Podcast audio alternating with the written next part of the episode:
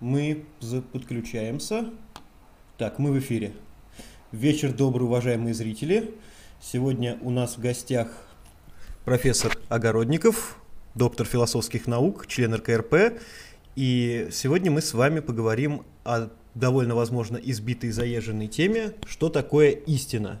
А, виды истин, история становления данного понятия или философского концепта, а, ну и поговорим об актуальности проблемы, потому что сейчас популярно становится с точки зрения, что истины, кон, а, истина не является конкретной, что существует много разных истин, и мы затронем также вот эту проблему. Ну, хорошо. Мы начинаем, да? Все верно. Так. Все, да? Я в эфире. Да-да. Здравствуйте, уважаемые слушатели и зрители нашего канала. А, ну, меня уже представили, и а, я могу только представить ту тему, с которой выступаю сегодня перед вами. Действительно, как Михаил сказал, а, тема довольно избитая, можно сказать, тривиальная, поскольку проблемой истины занимались еще древнегреческие философы, э, и, надо сказать, не безуспешно. А, и сегодня эта проблема все еще стоит в повестке дня, э, не только вот в плане чисто академическом, когда я читаю, скажем, курс истории философии и науки э, сегодня, и, безусловно, надо в этом курсе рассказать об истине, что это такое истина, каковы были и существуют трактовки истины. Конечно, нужно выяснить, э, безусловно, критерии истины, какие предлагаются. Возможен ли плюрализм истины? Это еще одна такая подтема, еще один вопрос. Так вот, начнем, э, как всегда, с истории проблемы, да, проблемы истины. Как я уже сказал, э, впервые достаточно основательно проблема истины была поднята в античности древнегреческим известным очень философом Платоном. И Платон Э, буквально говорил следующее об истине. Тот, кто говорит о чем-либо в соответствии с тем, как, каково оно есть, говорит истину. Вот э, здесь Платон заложил уже основание подхода к проблеме истины. Значит, истина – это то, что говорится. Раз, да, тот, кто говорит о вещах в соответствии с тем, каковы они есть. Значит, истина то, что говорится. То есть истина где-то там в объективной реальности, ее искать не надо.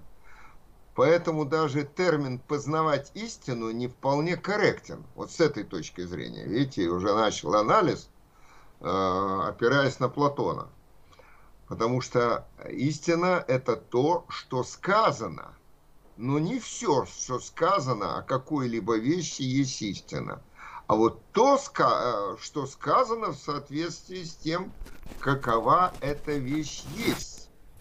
Таким образом, возникает вопрос о соответствии, об адекватности того, что сказано, написано, того, что, может быть, просто думается про себя – с тем, о чем это говорится, о чем это пишется и о чем это э, думается, может быть, про себя.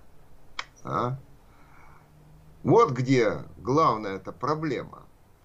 А это получается проблема, как отличить истину от заблуждения – но прежде чем этой проблемой вплотную заняться, проблема до сих пор очень актуальна, очень актуальна. И в связи с становлением э, так называемой неклассической науки на рубеже 19-20 столетия, и тем более постнеклассической науки, которая в основном связана с квантовой механикой, вот проблема истины встает перед нами, что называется, во, во весь рост. Вновь, вновь. И может быть более э, мощно проблема звучит, чем во времена Платона или во времена средних веков или в новое время среди философов и ученых. Но прежде чем вот говорить об этом, я еще коснусь такого очень важного вопроса. Дело в том, что термин «истина» часто отождествляется с другими, вроде бы, вроде бы близкими терминами. Это правда, правильность, верность чего-то. Ну, вот синонимы ли это? Ну, начнем, конечно, рассматривать наиболее близкие, вроде как по звучанию и по смыслу, термины это истина и правда. Вы знаете, что, э, ну, кто владеет более или менее английским языком, он знает, что на английском языке истина и правда обозначается одним и тем же звукосочетанием или сочетанием на песне значит, одного и того же, так сказать, вот одни, одних и тех же символов. Язык-то ведь это же символическая система. Вот язык ничего не отражает, понимаете? И поэтому вот если в языке мы отождествляем истину и правду, то это не значит, что они тождественны э, сами по себе, вне языка, так сказать. Вот. А на, вне языка это где? Возникает вопрос. А дело в том, что вот тут надо еще различать э, язык как знаковую систему и э, наше мышление. Это далеко не одно и то же. Мышление – это оперирование понятиями, прежде всего. Понятиями, да? Мышление – это отражение сущностных моментов определенного класса действительности в неких наших абстрактных образах, которые являются понятиями, суждениями, умозаключениями. Но прежде всего в понятии. Понятие есть мысль, отражающая существенно общие характеристики определенного класса предмета. Ну, давай, э, давайте. А, ну, а слово? А слово, оно фиксирует понятие. Слово это, как говорил Достоевский, символ звенящий. Ничего слова не отражает. Ничего. Хотя слово может и убить, как говорят. А почему? А потому что за словом стоит понятие. Если мы понимаем, что мы слышим или что мы считаем, вот как раз мы выходим от знака понятия к самому понятию. Самое простое. Слово «стол» и понятие «стол» – это ведь не одно и то же. Да? Хотя, как видите, приходится повторять одно и то же слово – присоединив слово «стол», понятие «стол». Ну, это совершенно ясно людям, имеющим хотя бы среднее образование или даже э, неполное среднее образование, не говоря о высшем, потому что э, людям, да и детям еще малым, э, значительно малым, ну, по сравнению со мной, там, младшим школьникам, Э, который уже начинает сейчас изучать иностранный язык, а иногда и в детском саду, совершенно ясно то, что понятие одно и то же в разных языках представлено разными словами. Знаки разные, а понятие одно и то же. Ну, вспоминаем тот же самый пресловутый стол, с которым я оперирую, да, пресловутый, потому что любимый предмет э, философов всех времен и всех народов в качестве примера. Самое простое, казалось бы, что может быть. Итак, стол а, на французском le table, а на английском table. Ну, э, давайте там к эрудиции наших слушателей обратимся они вспомнят, как это на немецком, может быть, кто-то знает, как это на хинди, А может кто-то знает, как по-японски звучит стол. Да? Ну вот я э, что-то не припомню. В Японии я был, вот не припомню, как стол по-японски. Но неважно.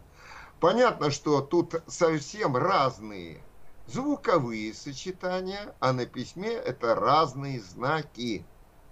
А понятие это одно и то же.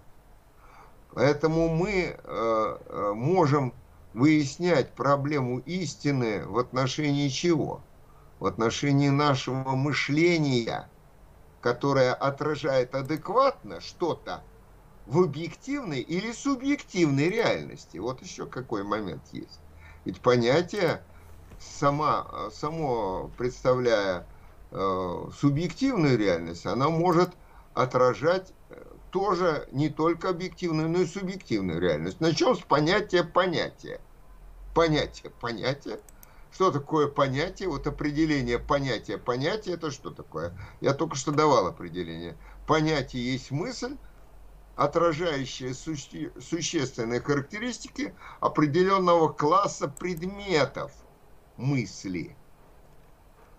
И стол, скажем, отражает существенные характеристики понятие, а не слово стол.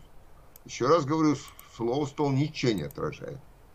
Ничего общего не имеет со столом.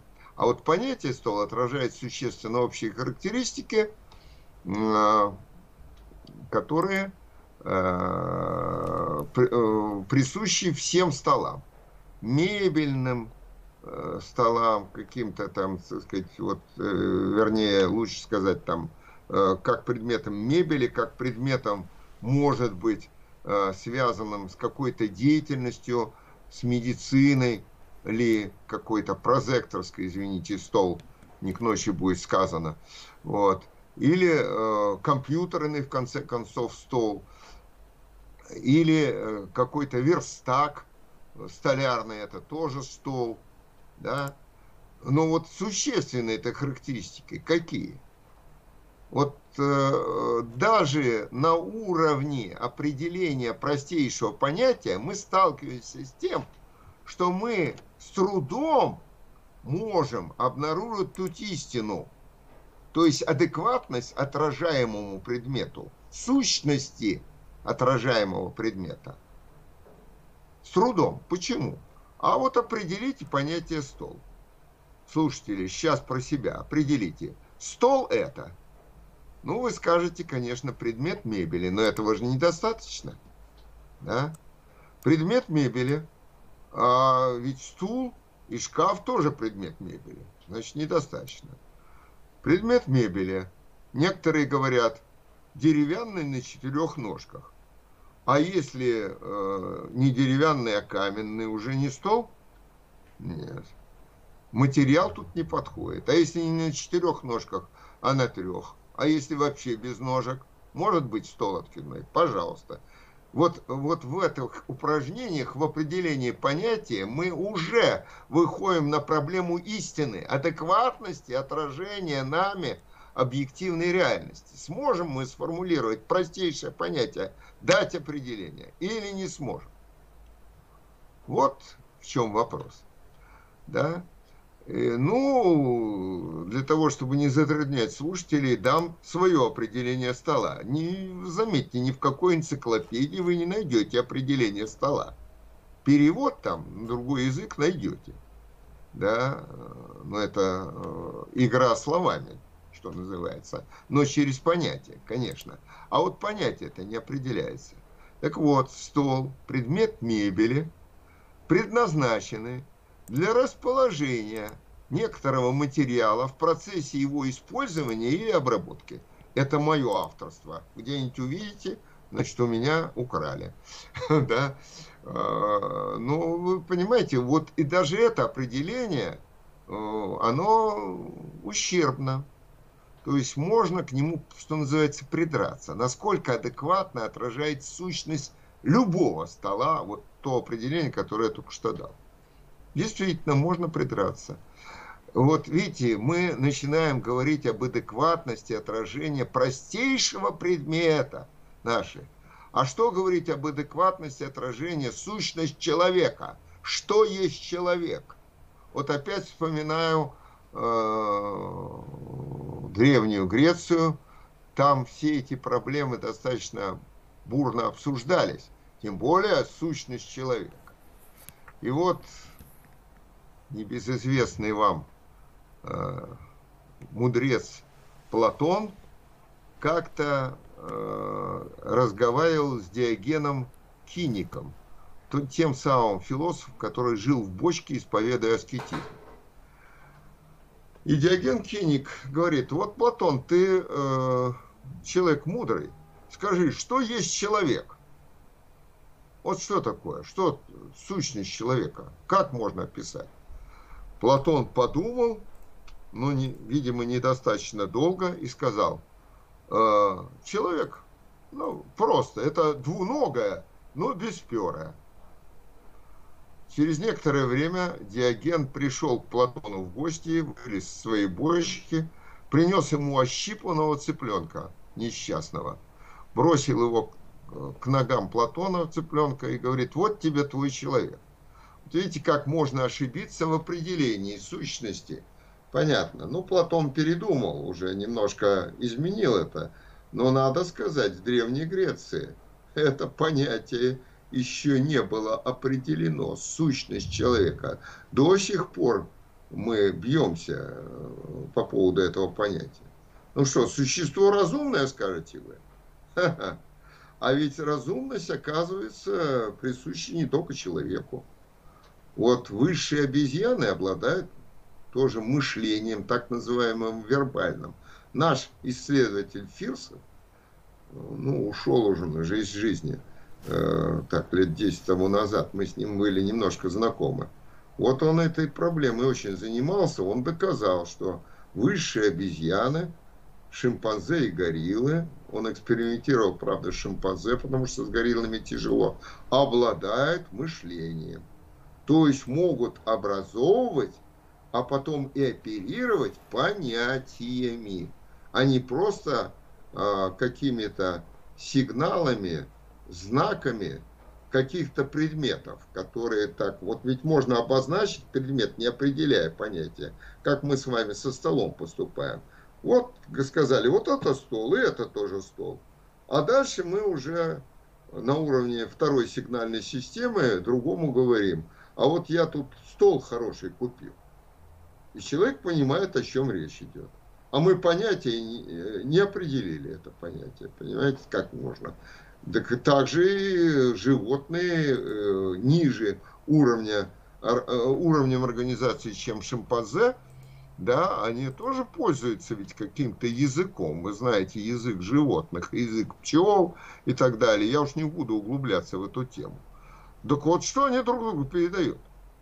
Они передают, понятия нет. Тогда бы мы сказали, что пчелы мыслят. Это слишком мощное заявление было бы. Вряд ли мы бы нашли аргументы. А вот э, какие-то знаки, сигналы, обозначающие не общие – несущественно общее, а единичное, да, пчелы могут э, друг другу передавать и очень эффективно. Вот видите, это я только подхожу к проблеме истины. Но э, я ведь начал говорить об истине и правде. Затронул эту проблему, но как-то ее и оставил немножко в сторону, э, отодвинул. Но давайте вернемся к ней. Это очень важно. Чем же истина от правды отличается? Ну, начнем с того, что истина – это категория понятия гносеологическая, то есть относится к теории познания, это раздел философии. А, ну вот, э, в Европе и в Америке еще выделяют эпистемологию, кроме как э, гносеология, но эпистемология – это теория научного познания. Да? Ну, тоже вот истина относится, конечно, к познанию. А альтернатива истины что? Ложь? Нет. Заблуждение. Заблуждение. А ложь? А вот ложь имеет альтернативой правду. Правда и ложь – это категории непознавательные какие. нравственные, этические категории. Поэтому между истиной и правдой нет никаких связей, никаких существенных связей. И можно нагло лгать и говорить истину. Или говорить правду и ничего, кроме правды, и при этом заблу глубоко заблуждаться, истину не говорить. Вот как. Привести примеры? Простейшие, пожалуйста. Ладно. Могу привести примеры. Ну вот я люблю такой пример. В наше время очень много всяких, э, так сказать, э, мистических учений э, развелось, больше, чем в Средневековье, кажется.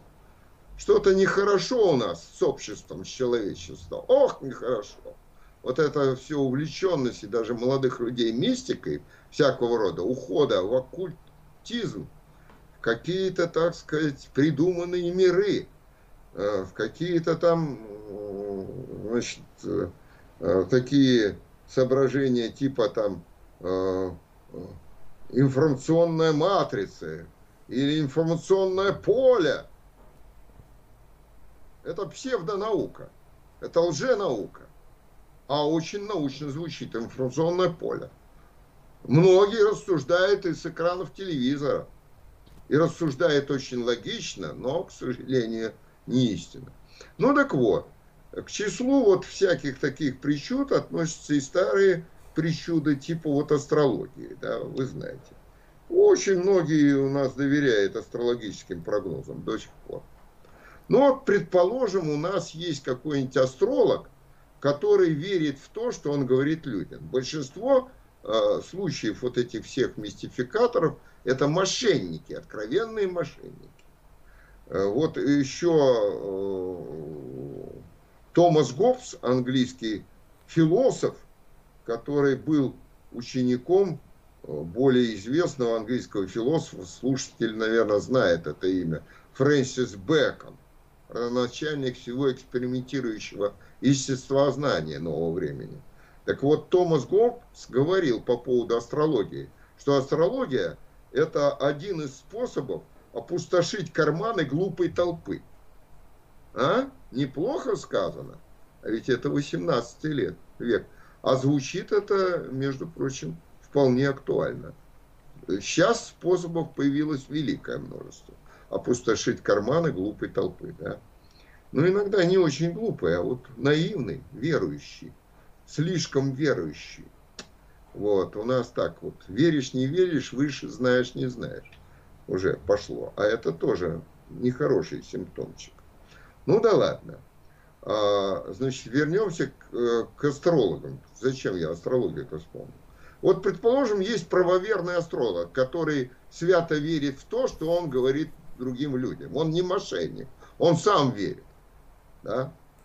Следовательно, когда он говорит, что, вот, предположим, э, в следующем месяце э, ваш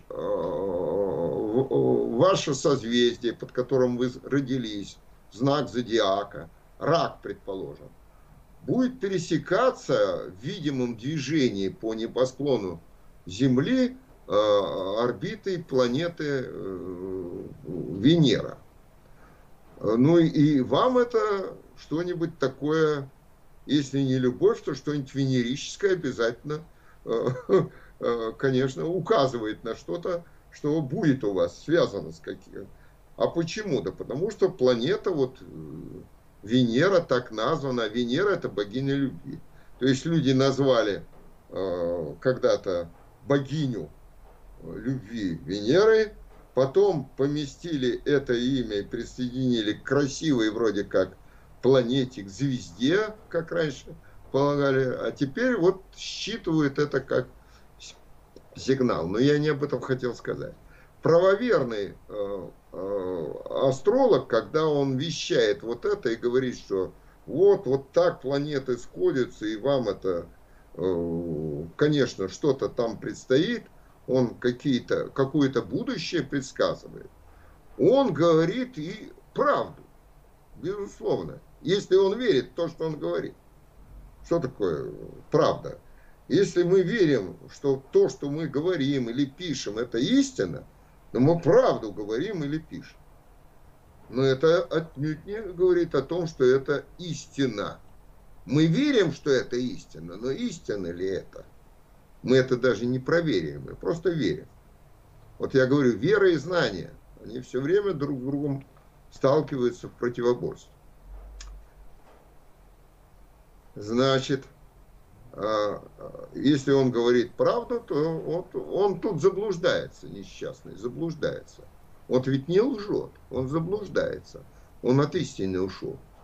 Погряз в этих астрологических вот, построениях. Почему погряз, почему ушел? Да потому что вся астрология базируется не на Копернике, а на Птолемее. То есть на геоцентрической концепции Птолемея. Земля в центре, вокруг обращаются Э, все светила, планеты, а по большим орбитам там где-то размещены сферы неподвижных звезд, э, которая сама по себе вращается. Вот э, в это верил даже великомудрый Аристотель, который жил, правда, почти на 500 лет раньше Птолемея. Но Птолемей такую концепцию вполне логичную разработал. Значит, э, Птолемей-то заблуждался, и все, кто следует этому заблуждению, тоже заблуждаются. Мы-то знаем, что истина это все-таки за Коперником. А что с этим несчастным астрологом правомерным? А представим себе, вот этот правоверный астролог попал сегодня э, случайно каким-то образом среду ученых-астрономов. Но ученым-то астрономам не надо сегодня доказывать, что истиной владеет, э, так сказать, не владеет, а истину э, несет э, учение Коперника, а не Птолемея. И э, надо сказать, этот вот астролог, он, конечно, тоже знает об этом, что вот в, этом, в этой среде его взгляды не будут приветствоваться, хотя он вот уверен, что они являются истиной. Но вы знаете, как бывает с нами, с людьми, слаб, слаб человек. Часто мы подыгрываем вот окружению ближайшему, даже если мы в, нее, в него попали случайно. И вот, предположим, э, его там э, в разговоре как-то спросили по поводу обращения Венеры, как вы считаете, вот Венера-то обращается вокруг Солнца, он говорит, да, он скажет, да, конечно, Венера, как и все планеты, обращается вокруг Солнца. Что он сделает, если он правоверный астролог? Он солжет, но при этом скажет истину. Венера обращается вокруг Солнца. Он подыграл, он не хотел выдавать свою правду, которую он считает истиной. Он солгал поэтому, солгал. Ложь во спасение, как э, сказано еще в Евангелии, да? Вот это очень часто нас сопровождает. Но при этом иногда мы истину говорим. Совершенно случайно, как вот этот правоверный остров. Так что вот истина и правда э, далеко не всегда сочетаются. Хотя не, нельзя сказать, что они вообще антиподы, что никогда не бывает сочетаний, но случайное наложение просто, потому что они в разных э, сферах э, присутствуют, истина и правда. Я уже говорил, истина антиподами имеет заблуждение. Кстати, в юриспруденции заблуждение э, тоже принимается во внимание, заблуждение, а не ложь. А, там есть, э, ну, вы знаете, что даже в нашем уголовном кодексе есть, э, конечно, статья, э, которая говорит о том, что если человек публично оклеветал другого человека, то этот клеветник должен быть наказан. Иногда очень сурово, если оклеветал он какого-то, ну, может быть, достойного, известного человека и публично оклеветал.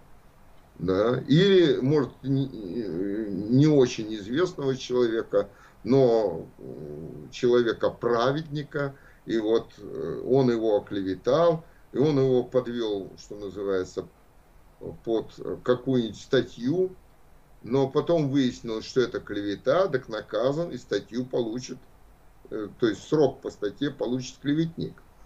Но только в том случае, если этот клеветник не докажет, что он добровольно заблуждался. Вот еще какое понятие. Добровольное заблуждение. Он не клеветал, он правду говорил. Но эта правда не была истиной. Он заблуждался. Вот. И если он докажет, что он добровольно заблуждался, давая свои показания против какого-то другого человека, то его могут и отпустить с миром, что называется, из зала суда. Да. Нет состава преступления, он заблуждался. Он хотел как лучше, может он, так сказать, хотел предотвратить какое-то преступление. И приписал э, подготовку к этому преступлению какому-то вот человеку, да. И вот здесь он добровольно заблуждался. Он абсолютно был уверен. Вот доказать это сложно, но если это будет доказано, то человека отпустят. Да? Вот видите соотношение опять истины и правды тут. Еще раз. Теперь истина и правильность. Что это такое? Правильность. Правильность построения чего? Может быть, это правильность мысли, а может быть, это правильность языка. Но вот тут-то мы э, э, должны сойтись в таком мнении, что если мы мыслим правильно, то мы и излагаем правильно. Вот известный философ Шопенгауэр во многом заблуждался. Но вот не заблуждался он в таком изречении. Кто ясно мыслит, тот ясно излагает. Да? А ясно мыслит, заметьте, может быть, этот термин истолкован тоже очень по-разному. Ясно мыслит истину, глаголит, да, и истиной владеет. Или ясно э, мыслит это, он просто очень логичен да, в своих рассуждениях. Да. Логичность не является критерием истины, забегу я вперед, да, несколько. Вот, поэтому вот правильность построения, э, ну, скажем, какой-то концепции, ну, возьмем того же Птолемея, да, вот у него все правильно, логично. У него всякое суждение связано с другим суждением в составе этой концепции, очень логично, в составе концепции геоцентрической. И чтобы как-то вот какие-то погрешности – исправить соотношение его концепции и того, того, что мы видим, то есть доказать, что его концепция, она истина, она адекватно отражает э, существо э, процессов, Птолемей, например, вводит, вот тут приходится еще такой интересный момент, э, да, еще интересную подробность. Э, вот этой концепции геоцентризма привести. Э, дело в том, что если наблюдать за э, всеми светящимися объектами, которые у нас так сказать, на небе во множестве присутствуют, ну, прежде всего, конечно, планетами, планетами. Со звездами там несколько все будет посложнее. А вот планетами – хотя к звездам это тоже относится, но вот планеты прежде всего. Ну, движение, например, планеты Венера э, по небосклону Земли за ночь, если понаблюдать. Вооружиться терпением, хорошее ясное небо, хорошая погода, не такая, как сейчас у нас за окном, вот, когда ничего не видно. И вот мы где-то там летом в теплом стогу сена наблюдаем эту планету Венера и э, что-то карандашиком там на бумаге вычерчивая. эту орбиту, как мы ее видим, как она идет. Планета Венера вроде бы вокруг Земли, да, обращается, нам ведь кажется, так же, как и в отношении Солнца там, нам кажется.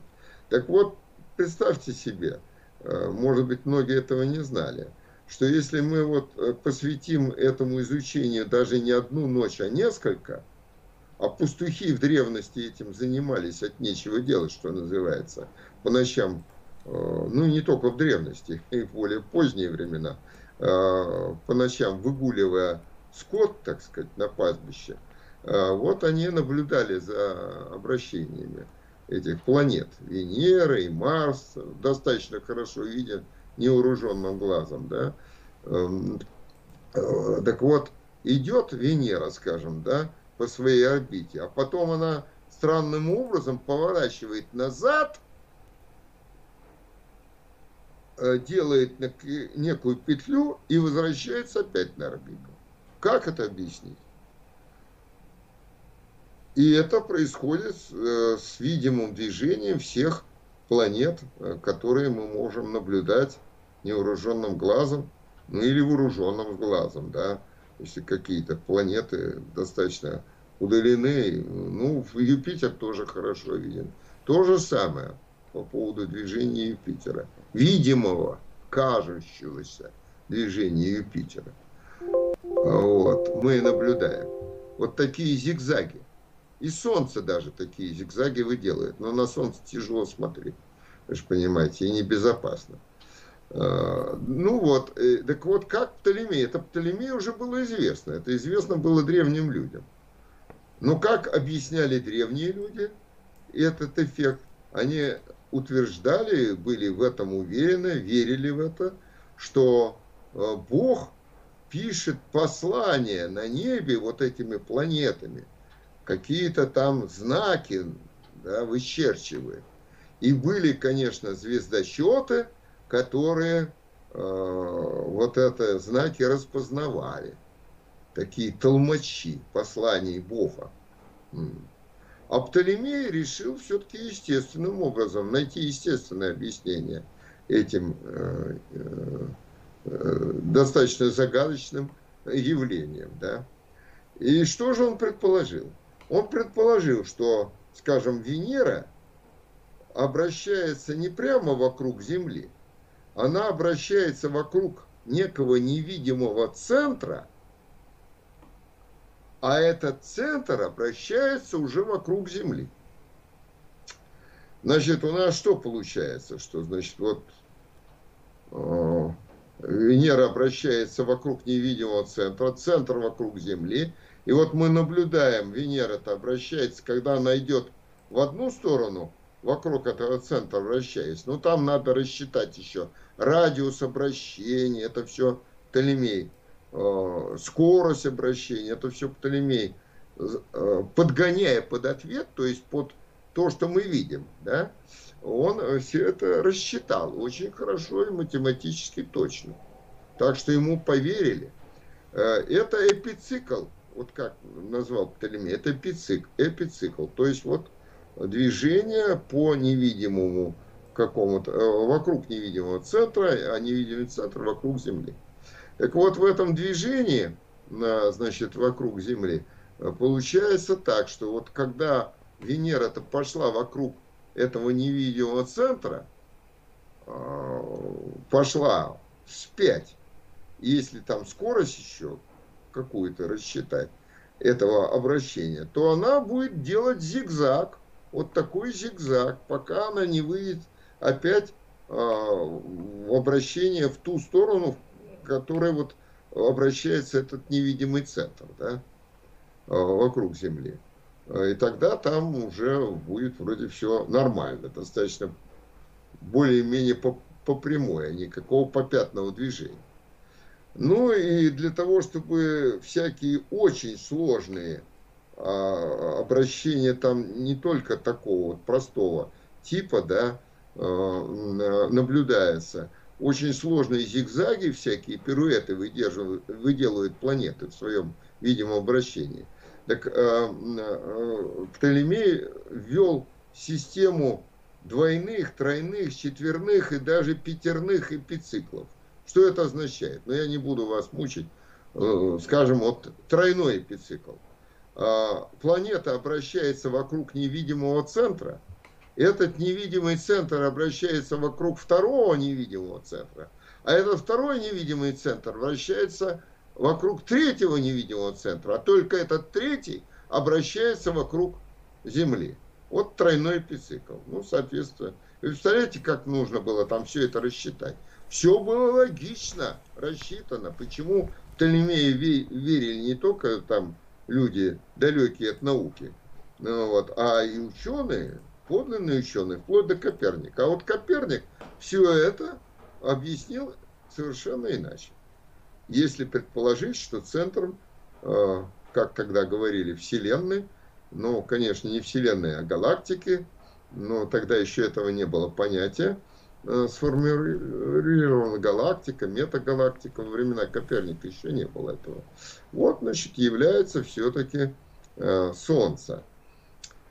Вот я вам рассказал о варианте, э, тоже уже критерии истины. Но давайте с вами э, пройдем по э, основным концепциям, которые в истории философии уже были как бы опробированы в плане критерия истины в более, э, так сказать, современные такие века, э, ближе к современности, лучше сказать, ближе к современности. И вот э, пройдемся в новое время. В Европе даже возьмем, в Европу только. И причем те критерии истины, которые сейчас актуальны. И я скажу, почему они актуальны. И как они, как ни странно, хотя странностей мало тут, э, вот эта проблема критерия истины, истины связана и с экономикой, и с политикой, и с культурой, и с искусством. Совсем связана вот эта проблема. Есть ли истинное искусство? Но об этом я сейчас пока не буду говорить. Значит, вот первый среди э, таких крупнейших философов нового времени, кто Э, дал новый критерий истинности суждения. Я еще не оговорил этот вопрос. Дело в том, что проверить на истинность мы можем не понятие, хотя понятие это основа нашего мышления. И мышление, как я уже сказал, может быть э, определено как э, процесс оперирования понятиями. Но вот э, на истинность понятие отдельное не проверишь ну, скажем, я сказал, ну, Юпитер. Вот понятие. Не имя собственное, а может быть, а понятие. Юпитером можно что угодно назвать, да? Какие угодно классы предметов. Например, вы знаете, Юпитером называются софиты, это светильники вот, в театре там, да, или во время съемок фильма. Вот, Юпитер. Ну и что? Вот сказал я Юпитер, ну, написано Юпитер, мы прошли. Где Юпитер? Что Юпитер? Ничего не сказано. Суждения-то нет, поэтому нельзя сказать, вот это э, понятие, оно истинное или оно является заблуждением. Понятие отдельное не может выступать в таком качестве. Его нельзя подвергнуть проверке. А вот если два понятия связаны в суждении вместе, где есть субъект суждения, то, о чем речь идет в суждении, и предикат суждения, то, что утверждается или отрицается в отношении субъекта. Приходится кое-какие моменты логики тут включать. Вот тогда уже можно говорить о истинности или неистинности суждения. Скажем, я сказал Юпитер – не подвергается проверке на истинность, не может никак не подвергнуть. А вот если я скажу, скажем, беру вот этот предмет в руку и говорю, это Юпитер. Вот это уже суждение. Здесь это субъект суждения, а предикат Юпитер. И вот это суждение можно проверить на истинность. Юпитер это или не Юпитер, в каком отношении. Да? Если светильник, то, наверное, это не Юпитер. Значит, таким образом, вот э, суждение. Так вот, по поводу, это я э, сделал ремарку, что из всех трех категорий, э, э, характеризующих наше мышление, понятие, суждение и умозаключение, на истинность можно проверить только суждение. А умозаключение это уже связь суждений. Отдельные суждения можно проверить на истинность, а умозаключение нельзя проверить на истинность. Сейчас я вам приведу э, соответствующие примеры этого. Тезис, э, вернее, аргументы к этому тезису лучше, а не примеры. Но, так вот, э, вернусь, однако, к Декарту. Почему к Декарту? Потому что Декарт в новое время и был таким философом, выдающимся мыслителем, вне всякого сомнения. Вы знаете это имя по Декартовой системе координат, которую мы все в школе проходим, автор аналитической геометрии, физики, оптики, ну и так далее. Ну и, конечно, философ он был недюжинный. Так вот, этот, э, я не буду говорить о философии Декарта, это отдельную лекцию надо читать, очень большую. А вот только критерии истинности суждения. В своей работе рассуждения о методе, о методе познания, а Декарт пишет, что э, в качестве критерия истинности суждения нужно принять ясность и отчетливость самого этого суждения. То есть, если это суждение звучит ясно и отчетливо, то оно истина. А если как-то туманно, и это суждение никак не можем понять, то вряд ли оно истина. Вот э, вспоминаю известную поговорку «на всякого мудреца довольно простоты». Выдающийся мыслитель Декарт здесь простоту проявляет. Субъективные критерии истинности приводит. Ясность это что такое? Отчетливость. Одному ясно это суждение, а другому совсем не ясно. Если я вам скажу, что рецессивный аллель влияет на фенотип тогда, когда генотип гомозиготен, а когда гетерозиготен не влияет. Вам ясно это суждение? Это суждение. Совершенно, наверное, не ясно тем, кто не знаком с азами генетики. А вот кто знаком, кстати, школьная программа генетики, вполне достаточно, если вы ее усвоили, чтобы понять, что я только что сейчас сказал. Вот. А если нет, то уж понимаете, тут э, вы, вы, вернее, не понимаете, что я сказал. Неясно совершенно суждение. Значит, для одних оно будет с точки зрения Декарта истинным, то это понимает, что ясно и отчетливо сказано. А для других не истинным, заблуждением. Но вот почему я сказал, что я буду рассматривать только те критерии истины, которые, э, которые актуальны. Дело в том, что это, э, вот этот не истинный, прямо скажем, э, критерий истины сейчас очень часто используется. Чаще, чем во времена Декарта. Когда? Ну вот предвыборная кампания, агитация. Пускается в эту предвыборную кампанию э, выдающиеся э, актеры, чтецы, э, режиссеры, для того, чтобы очень ясно и отчетливо, очень правдоподобно, ясно, да, вот раскрутить какого-то э, человека. Скажем, вот наш э, истинный будет избранник, да, вот, вот он нам только и подходит. Мы его в Думу будем выдвигать сейчас. Иванова Ивана Ивановича, некого. Да, Иван Иванович там есть от, от КПРФ, Мельников. Я с ним немножко знаком. Но в Думе много, да. А, ну, так вот, это, вот, вот он, вот он только и годится от КПРФ, вот это достойный кандидат. Значит, форма преподнесение вот этого материала будет очень доходчиво, да, очень ясно, очень отчетливо выражено. Его достоинство, есть ли они у него достоинства или нет, неизвестно. Но будет выражено достаточно ясно и отчетливо.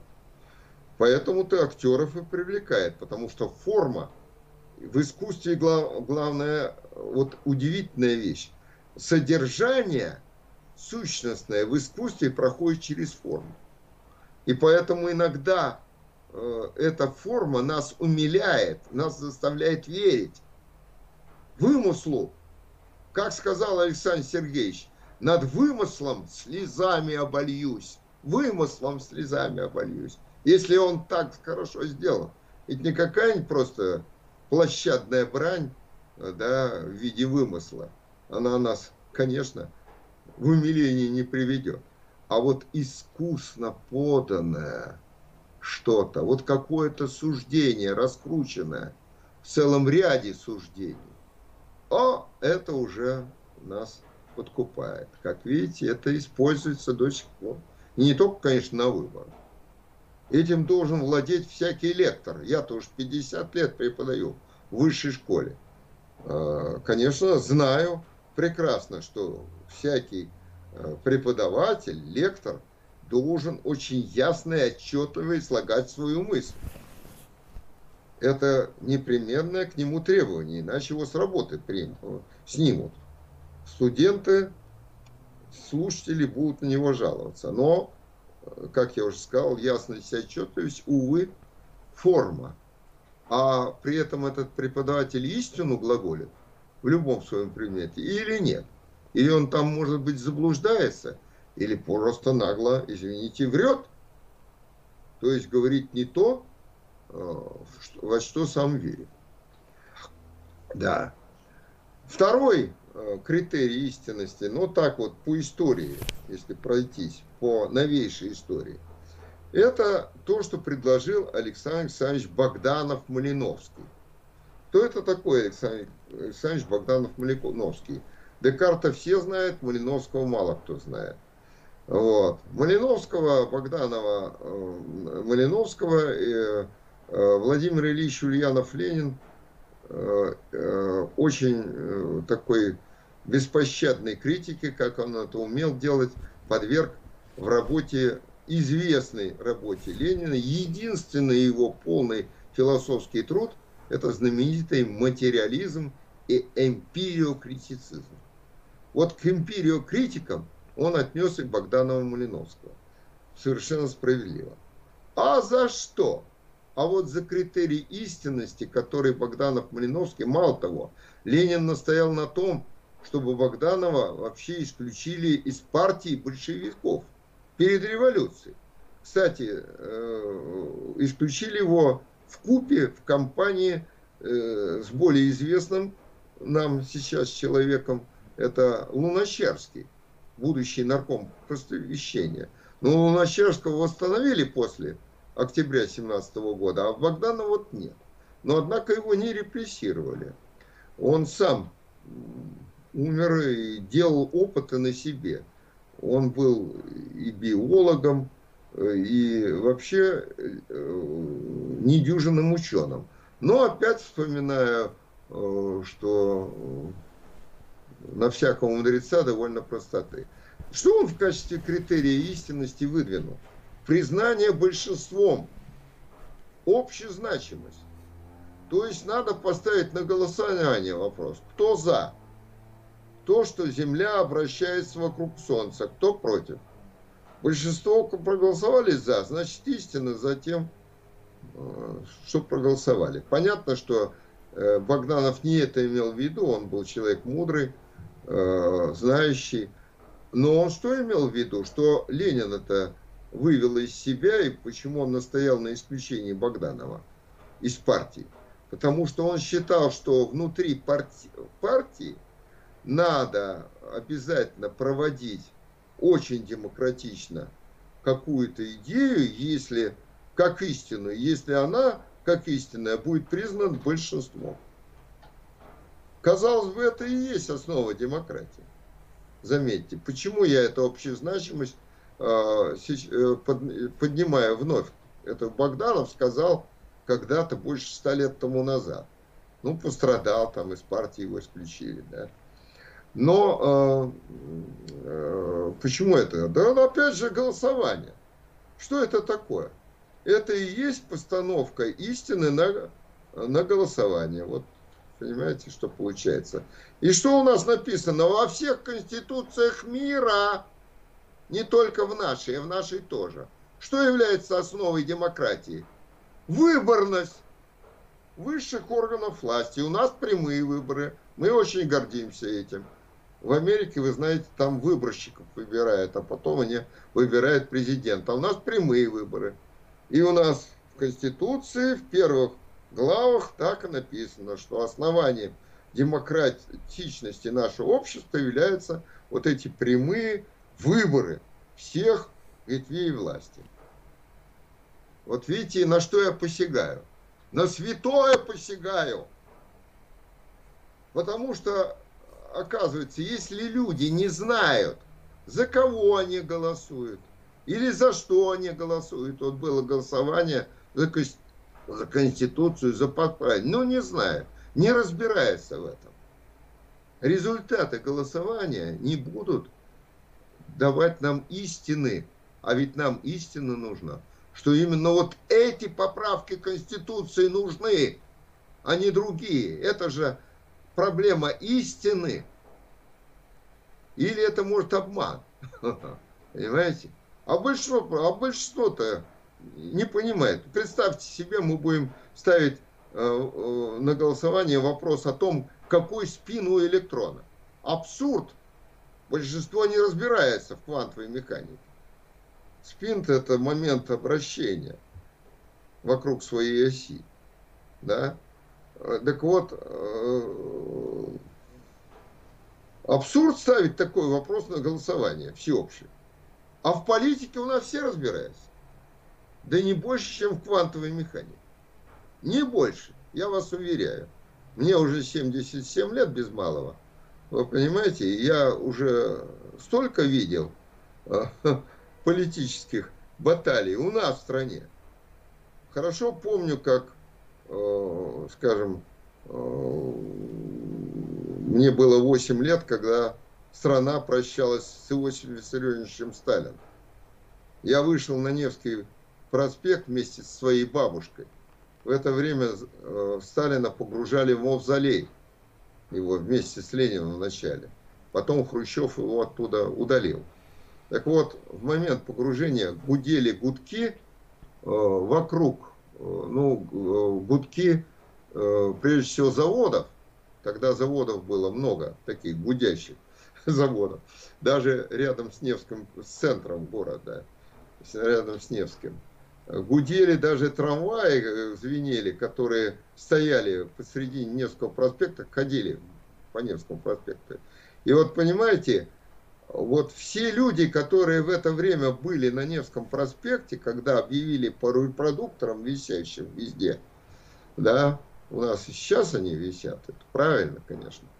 Вот когда объявили о том, что вот тело Сталина помещается, как бы хоронят его таким образом, да, так вот, люди все, это у меня яркое воспоминание детства, бросились незнакомые люди друг другу плакали неподдельно друг у друга на плечах. Было всеобщее горе. И в школе, и в нашей коммунальной кухне плакали, плакали люди. Не потому, что они боялись не заплакать, иначе их там раз в КГБ. В НК, э, ну, КГБ уже был, не НКВД в то время. Вот, понимаете? Как сейчас иногда нам подают это дело. Искренне. Так вот, они искренне верили Сталину, что он действительно и со Сталином, с именем Сталина мы победили, и все э, наши э, благие вот, э, дела, э, индустриализация, коллективизация, вот, жизнь стала лучше, э, да, действительно перед войной э, неплохо стали жить.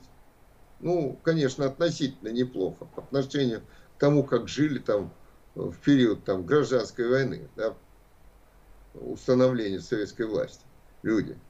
Так вот, верили, что это все связано с гением Сталина.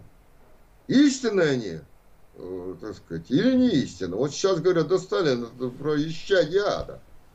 Зло сплошное. Некоторые говорят. Так, да? Вот, пожалуйста. Так а большинство, а давайте проголосуем можем. Вот и определим, что это зло или добро. Вот, понимаете? А вот нельзя ставить на голосование. Потому что большинство заблуждается. Тогда заблуждались в одну сторону, сейчас заблуждаются в другую сторону. И людей за это винить нельзя. Но ставить какие-то любые проблемы на голосование бесполезно. Даже когда ученый совет голосует, там большинство, но квалифицированное большинство должно проголосовать. Понимаете, квалифицированное большинство. Зато присуждать ученую степень по какой-то науке, э, дисциплине, да, научной человеку или не присуждать. А, значит, а, там квалифицированное большинство. Заметьте, что там обязательно, чтобы две трети членов Совета присутствовали на заседании Совета. Если меньше двух третей от состава Совета, Совет не состоялся. А у нас порог явки на голосование нету. Тогда у нас уже даже большинство-то не выдерживается. Вот сейчас голосовали в Думе. Было большинство, что ли? Нет. Нет. Вот. Понимаете, вот это все голосования, вот эта общезначимость, она оказывается дутым критерием истины. Вот видите, как я от э, философских абстракций перешел к конкретике сразу и к актуальности, как нам нужна эта истина везде и всюду. Еще один вариант. Извините, я уже затянул повествование. Э, значит, еще один вариант. Полезность как критерий истины. Кто ее выдвинул? Уильям Джеймс. Это американский философ, э, основатель прагматизма. И вот главным наверное, э, таким э, суждением прагматизма как раз и является то суждение, которое выдвинул Уильям Джеймс. Э, это конец 19-го, начало 20, 20 столетия еще.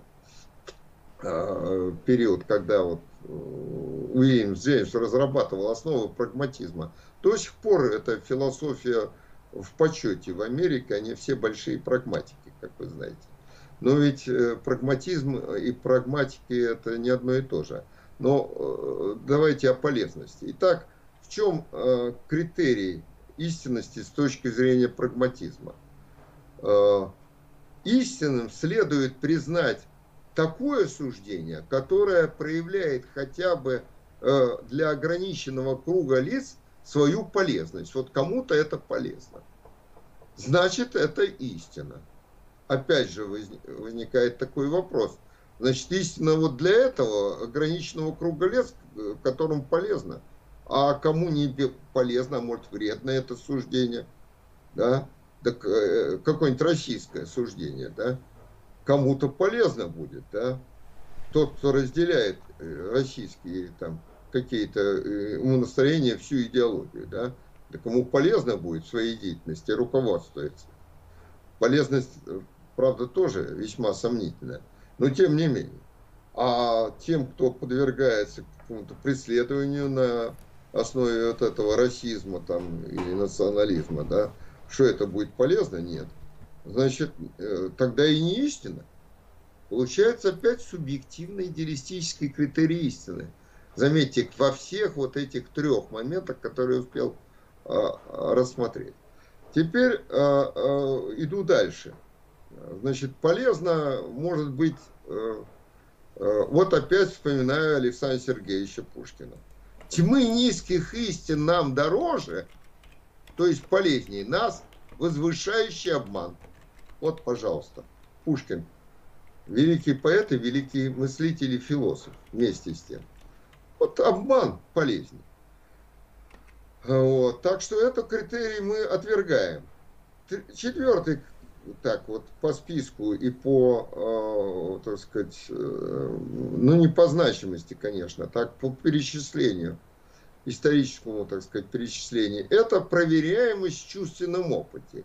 Это уже 20 век, это 20-е, 30-е годы, это э, неопозитивизм, неопозитивизм, э, венский кружок, философский венский кружок, э, не, там не студенты, конечно, а уже маститые философы, Бертон Рассел, Морис Шлик, Людвиг Витгенштейн, Рудольф Карнап, вот, они Э, значит, придумали такую, такой критерий истинности суждения, который они назвали верификация. Что это такое верификация? Суждение истина, если оно сопоставляется с непосредственным чувственным опытом. Пример э, вот этих авторов этой, этой так сказать, концепции, верификации. А, суждение «дождь идет» истина, если дождь идет. Вот сейчас как раз идет дождь. Вот я говорю, дождь идет, посмотрел. Значит, моему зрению и слуху я слышу шум дождя за окном. Ага, подсказывает э, слух и зрение мне то, что э, суждение «дождь идет» истина. Замечательно. Значит, вот, вот вам проверяемость чувственном опыте. Но эти авторы-то, опять же, были очень маститыми учеными, математиками, вот как Бертон Рассел. И они подумали, подумали, решили, что-то тут у нас не то с этим критерием. Ведь этот критерий верификации, проверяемость непосредственно в чувственном опыте, нельзя отнести к высказыванию в отношении даже довольно близкого будущего – и э, еще недалеко от нас ушедшего прошлого. Не говоря уже о далеком прошлом и о далеком будущем. Да? Ну, скажем, если я буду утверждать, завтра будет э, идти снег. Нам, кстати, бюро прогнозов это предрекает завтра в Питере. Будет идти мокрый снег. Угу. Значит, можно ли это проверить вот сейчас непосредственно в чувственном опыте? Нельзя. То ли будет, то ли нет. То ли дождик, то ли снег. Не знаем. Но э, чувственный опыт, ну, вот сейчас дождь идет, вот чувственный опыт побеждает. А что завтра будет снег? Никак. Или даже дождь? Никак. Или утверждение, вчера шел дождь. На кого-то шел, на кого-то не шел да, но сейчас-то мы это в чувственном опыте не, не можем проверить. Поэтому эти вот представители этого венского кружка 20-е 30-е годы прошлого века, Вена, э, Венский университет, философский факультет, э, Морис Шлик, э, он основатель этого кружка, и вот они вместе все подумали, что не подходит этот критерий – надо другой искать. И один из них, Рудольф Карнап, вот представитель Венского кружка, придумал такое, что нужно э, значит, э, ввести тут принцип когерентности. Что такое когерентность? Это согласованность суждений внутри концепции. Ну, э, иначе говоря, вот более простым языком, значит, суждение следует считать истинным, если оно внутренне, само, логически не противоречиво, субъект с предикатом в противоречие не входит. Бывают такие случаи. Вот. И это суждение не противоречит логически другим суждениям в составе данной концепции. Вот все концепция когерентна. Все суждения когерентны друг другу. Они, значит, согласованы, логичны. То есть э, Рудольф Карнап ввел вот это критерий истинности, это логичность. И был абсолютно неправ. Почему? Э, я уже вам говорил и приводил примеры, что система Птолемея достаточно внутренне логична и не менее логична, чем система Коперника. А истинностью обладает все-таки система Коперника, а не Птолемея. И массы можно примеров привести, когда очень логично, но не истинно. Ну, приведу простейший из области тоже астрономии э, пример. Все планеты обращаются вокруг Солнца. Одно суждение. Вот тут как раз насчет умозаключения еще можно сделать ремарку. Второе суждение. Луна обращается вокруг Солнца. Какое можно сделать умозаключение из этих двух суждений? Это дедуктивное умозаключение. Не буду э, просто обозначу. Дедуктивное умозаключение. Не буду раскрывать, что это такое. Следовательно, Луна – планета. Все планеты обращаются вокруг Солнца, Луна обращается вокруг Солнца, а, значит, а, следовательно, Луна – планета. Вывод не истинный, но сделан он абсолютно логично. Другой пример с той же Луной. Покрутим этими суждениями. Все планеты обращаются вокруг Земли. Луна – планета. Следовательно, Луна обращается вокруг Земли. Из двух неистинных суждений, но вполне правильно и логично, мы сделали истинное заключение. Вот как. Понимаете, я вам говорю, что э, проверку на истинность подлежит только суждение, а не умозаключение и не понятие. Вот вам пример этого. Так а что же у нас, вот пять критериев рассмотрел, которые до сих пор используются. Вот в квантовой механике логичность, теории струн, теории черных дыр, теории э, темного, э, темной энергии, понимаете, э, теории большого взрыва, теории сингулярности в образовании Вселенной. Все они логичны но они не теории, они гипотезы. И многие сейчас специалисты начинают в области космологии и космогонии эти концепции отвергать. Но об этом можно говорить тоже долго, не, не имею возможности. Так что же критерием истинности нужно признать?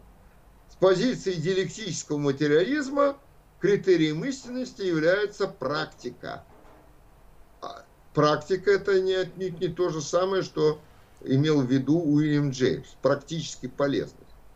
Практика это целесообразная, совместная, организованная деятельность людей. Вот что такое практика. А вот если один из э, компонентов пропадает, то это уже не практика. Если не целесообразно, то это не практика. Если не совместно, деятельность людей, да, то это уже не практика. Значит, э, вот э, какие виды практики? Главный вид практики это производственная практика, направленная на что? На удовлетворение наших растущих материальных и духовных потребностей, потому что производство не только материальное, но и духовное производство существует. Я вот работаю 50 лет в сфере духовного производства, а не материального, да, э, поскольку я преподаватель. Значит, вот, это главный вид практики. Вторая, второй вид практики – это научно-экспериментальная практика. Ну, в зависимости от наук, э, э, эксперименты Э, проводятся либо в сфере естествознания, либо в сфере техники, либо в сфере общественных каких-то взаимодействий. Но вот тут вы, пожалуй, поменьше экспериментов, особенно глобальных. Эксперимент должен быть локальный. Но тем не менее, вот в, в эксперименте, а не в такой расширенной практической деятельности людей, конечно, если этот эксперимент повторим, требования к эксперименту, я не буду все требования к эксперименту э, описывать, но если многократно мы эксперимент провели в разных условиях меняющихся и получили, так сказать, те же результаты, то, значит, наша э, мысль о том, что вот это соответствует, ну, скажем, что ток прямо пропорционален напряжению, обратно пропорционально сопротивлению, это наша мысль истины. Мы практически это, в этом убедились. Ну или так, в том, что революция обязательный момент развития вместе с эволюцией. Любого развития.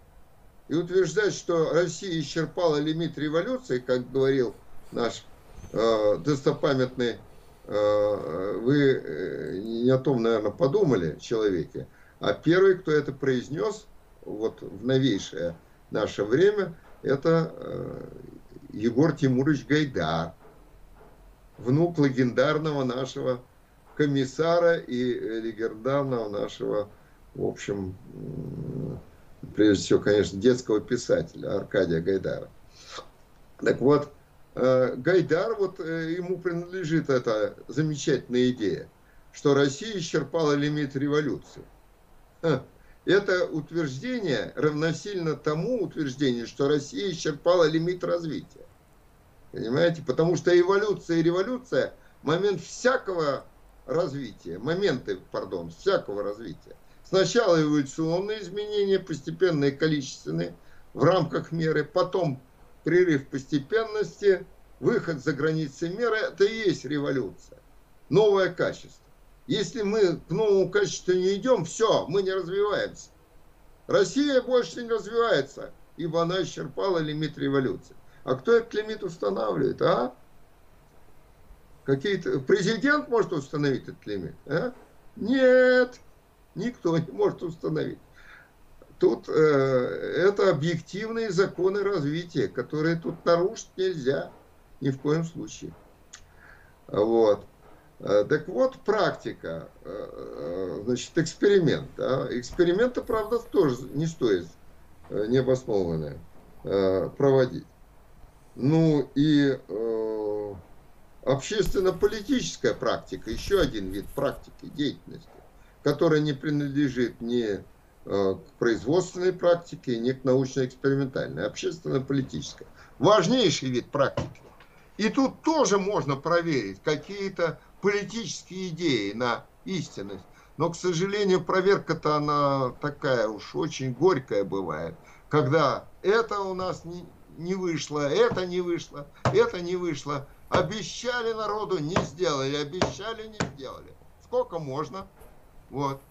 Но вот заметьте, что вот насчет практики как критерий истины, э, это к лет 25 тому назад я вел дискуссию с моими коллегами-философами, тоже докторами философских наук, я их имена не буду э, называть, несколько уже человек ушли в мир, как говорят, лучший, вот, ну и поэтому не буду их имена трепать, что называется, вот 25 лет тому назад э, все материалисты были, а уже 25 лет тому назад не были материалистами. У нас, я один остался в этой компании, пять человек было, за круглым столом на телевидении. Да, по нашему пятому каналу, питерскому, выступали. Ну вот, и там у нас зашел разговор перешедший в дискуссию по поводу коммунизма. Коммунизм это утопия или это действительно будущее мира? Или это горячечный бред Маркса? Еще один вариант, да? Так вот, э, э, мне, я защищал эту позицию, потому что я коммунист, я марксист, и я это не скрываю нигде, считаю презренным делом скрывать такие свои убеждения. Тем более я это убеждение могу аргументировать. Это не слепая вера какая-то, не идолопоклонничество. Вот, а это убеждение, которое я десятилетиями да, оттачивал эти убеждения в дискуссиях соответствующих. Так вот, мои коллеги, которые э, этого убеждения уже не имели, они говорят, ну, Владимир Петрович, вы же знаете, э, практика критерии истины. Так вот, практика Советского Союза и других стран, которые строили социализм, показала, что социализм даже, а не только полный коммунизм, это утопия. Сколько еще нужно экспериментировать? 70 лет, да, советской власти с ГАКом. В Советском Союзе чуть меньше в других странах. Вот. Ну и что, из социализма мы не построили. В результате, видите, что к чему мы пришли. Мы вернулись к капитализму. Вынуждены были вернуться. Потому что это все, дорога была тупиковая. Вот вам практика показывает, что идея коммунистическая вздорная, утопическая, вредная. И что не надо больше экспериментировать с народом. До сих пор эти слова мы слышим, да, в отношении коммунистической идеологии. Ну вот, вы знаете, экспром всегда хорош, когда он вот так вот действительно на злобу дня. Вот. И у меня родился экспромтом такой пример в качестве а, оппонента. Я выступил этой идеей, что практика показала, что коммунизм утопия. И одновременно вот э, я привел такой пример, который показывает, что практика является критерием истины, но не всякая практика. Практика должна созреть, созреть. И вот я э, привел такой пример. Вот говорю, представьте, коллеги, говорю, представьте себе э, такую ситуацию. Племя, находящееся на первобытно-общинном уровне развития. Предположим, они поклоняются Луне. Были такие племена. Да. И они считают, что там на Луне бледнолицые, э, такие же, как Луна, э, люди обитают. Вот они не люди, а боги, э, которые, так сказать, э, наблюдают за развитием эти, этого племени им надо поклоняться. И предположим, э, что нашелся какой-то головастый мужичок в этом племени, который говорил, ребята, я вот тут создал такой прибор, такое устройство, вернее, да, и показал схему на совете старейшин, при помощи которого мы можем запустить э, нашего соплеменника на Луну, чтобы он побывал там и рассказал. Действительно так, как вот у нас в мифах-то все, и сказаниях. Там, на Луне, вот эти бледнолицые обитают. А, и предложил, я говорю, вот чертеж этого устройства. Устройство катапульта. Ну, могли первобытные сделать катапульту? Могли, да. Примитивную катапульту. Ну, сказано, сделано. Зарядили это, в эту катапульту отважного космонавта, так сказать, молодого э, решительного парнишку. Выстрелили на поминках по этому парнишке. Значит, судят, рядят, ах, жалко, как парня, хороший был парень, вот так погубили. Выступает вперед еще один яйцеголовый и говорит, ребята, катапульта вот это не годится, у меня другой проект, посмотрите.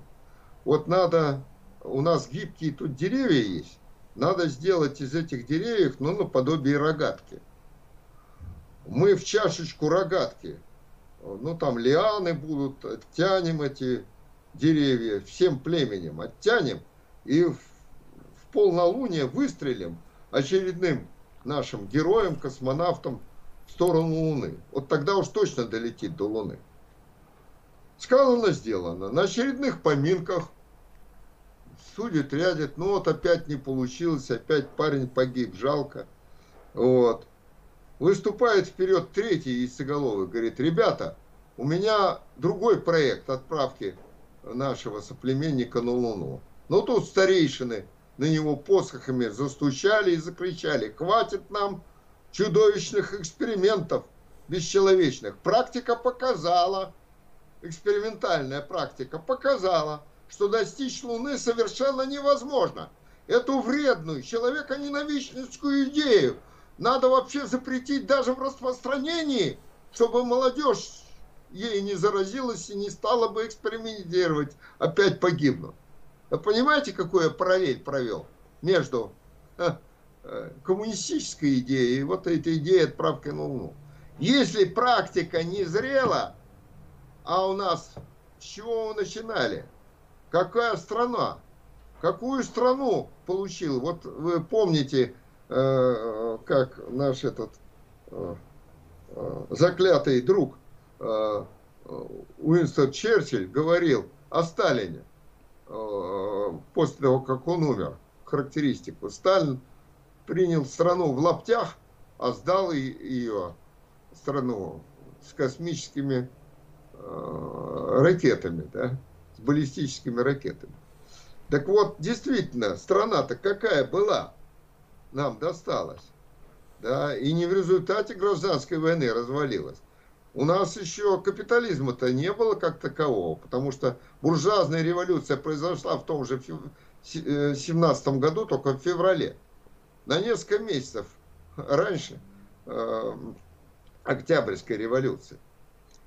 То есть буржуазные преобразования, они были, шли, но они были еще в буржуазном отношении незрелыми. Мы отставали в капиталистическом отношении производстве от стран других европейских. Безусловно, отставали. Вот. Поэтому э, вот с этого момента начинали строить социализм, индустриализация, коллективизация, э, да, выиграли войну, война нас, конечно, задержала в этом развитии. Такая разрушительная война. Можно ли было построить действительный социализм вот за это время? Да нельзя было. Поэтому и не построили. Хотя, конечно, Никита Сергеевич Хрущев провозглашал, это я хорошо помню, а мои слушатели молодые, конечно, помнить этого не могут. А, программа партии была в 1961 году создана программа строительства коммунизма в 1961 году, где в конце программы э, было написано Партия торжественно провозглашает, нынешнее поколение советских людей будет жить при коммунизме. Коммунизм обещали построить к 80-му году, за 20 лет. Вы знаете, я тогда, мне в 61 году было 16 лет, я Никите Сергеевичу Хрущеву письмо написал, где удивлялся наивности руководства страны по этому поводу, да, что как же за 20 лет мы, мы не, никак не сможем построить коммунизм. Да? Ну, понятно, что эта идея была не, не только, конечно, утопическая идея была, э, но она не была вредной. Потому что, знаете, надо же какую-то цель определить, чтобы к ней стремиться, да, пусть она и недостижима за 20 лет, но все-таки направление будет указано. Так что абсолютно вредно ее считать нельзя. Вот. Ну и вот все эти примеры показывают, что, э, конечно, когда практика не зрела, то невозможно там какие-то короткие сроки там совершить действительные революционные преобразования. Хотя желание-то есть, а возможностей-то нет. Вот то, что сделали, то сделали. Сделали немало, надо сказать, в Советском Союзе. Я сейчас уж не буду говорить о том, что мы сделали.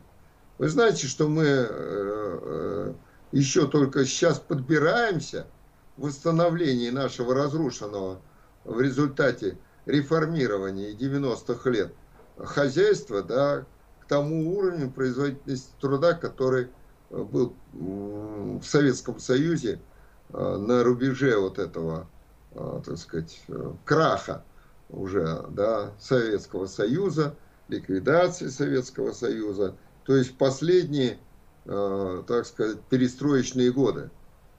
Вот. 85 год, я вам напоминаю, началась перестройка. Объявлена была перестройка. Перестраиваться надо было, действительно, только не в ту сторону, куда нас повели наши руководители.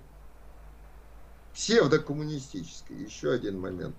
а, так сказать, я тут сказал, псевдокоммунистической.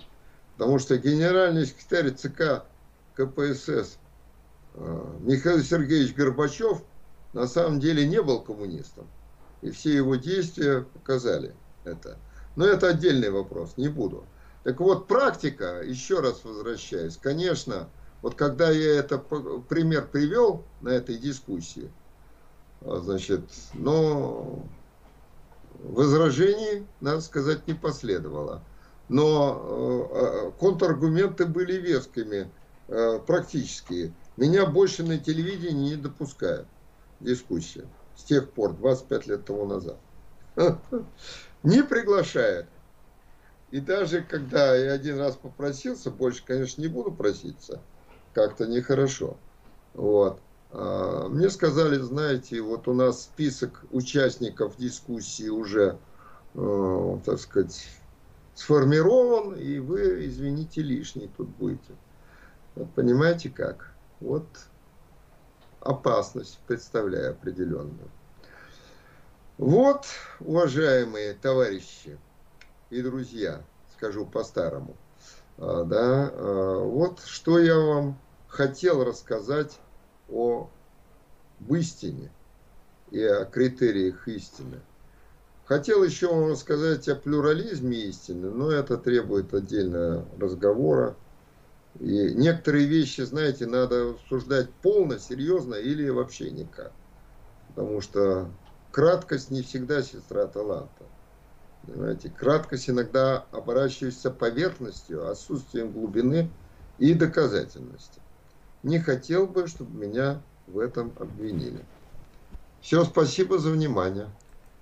Теперь жду вопроса. Так. Наверное, они так. уже появились. Да, их появилось не да, так их появилось много, не так но они много, есть. Но они есть. А, а, так, так. Вначале я озвучу, пожалуй, донат. Озвучу, пожалуй, донат. Пользователь Константин, Пользователь Константин прислал 110 долларов, 110. но без вопроса, с пожеланиями здоровья Владимиру Петровичу.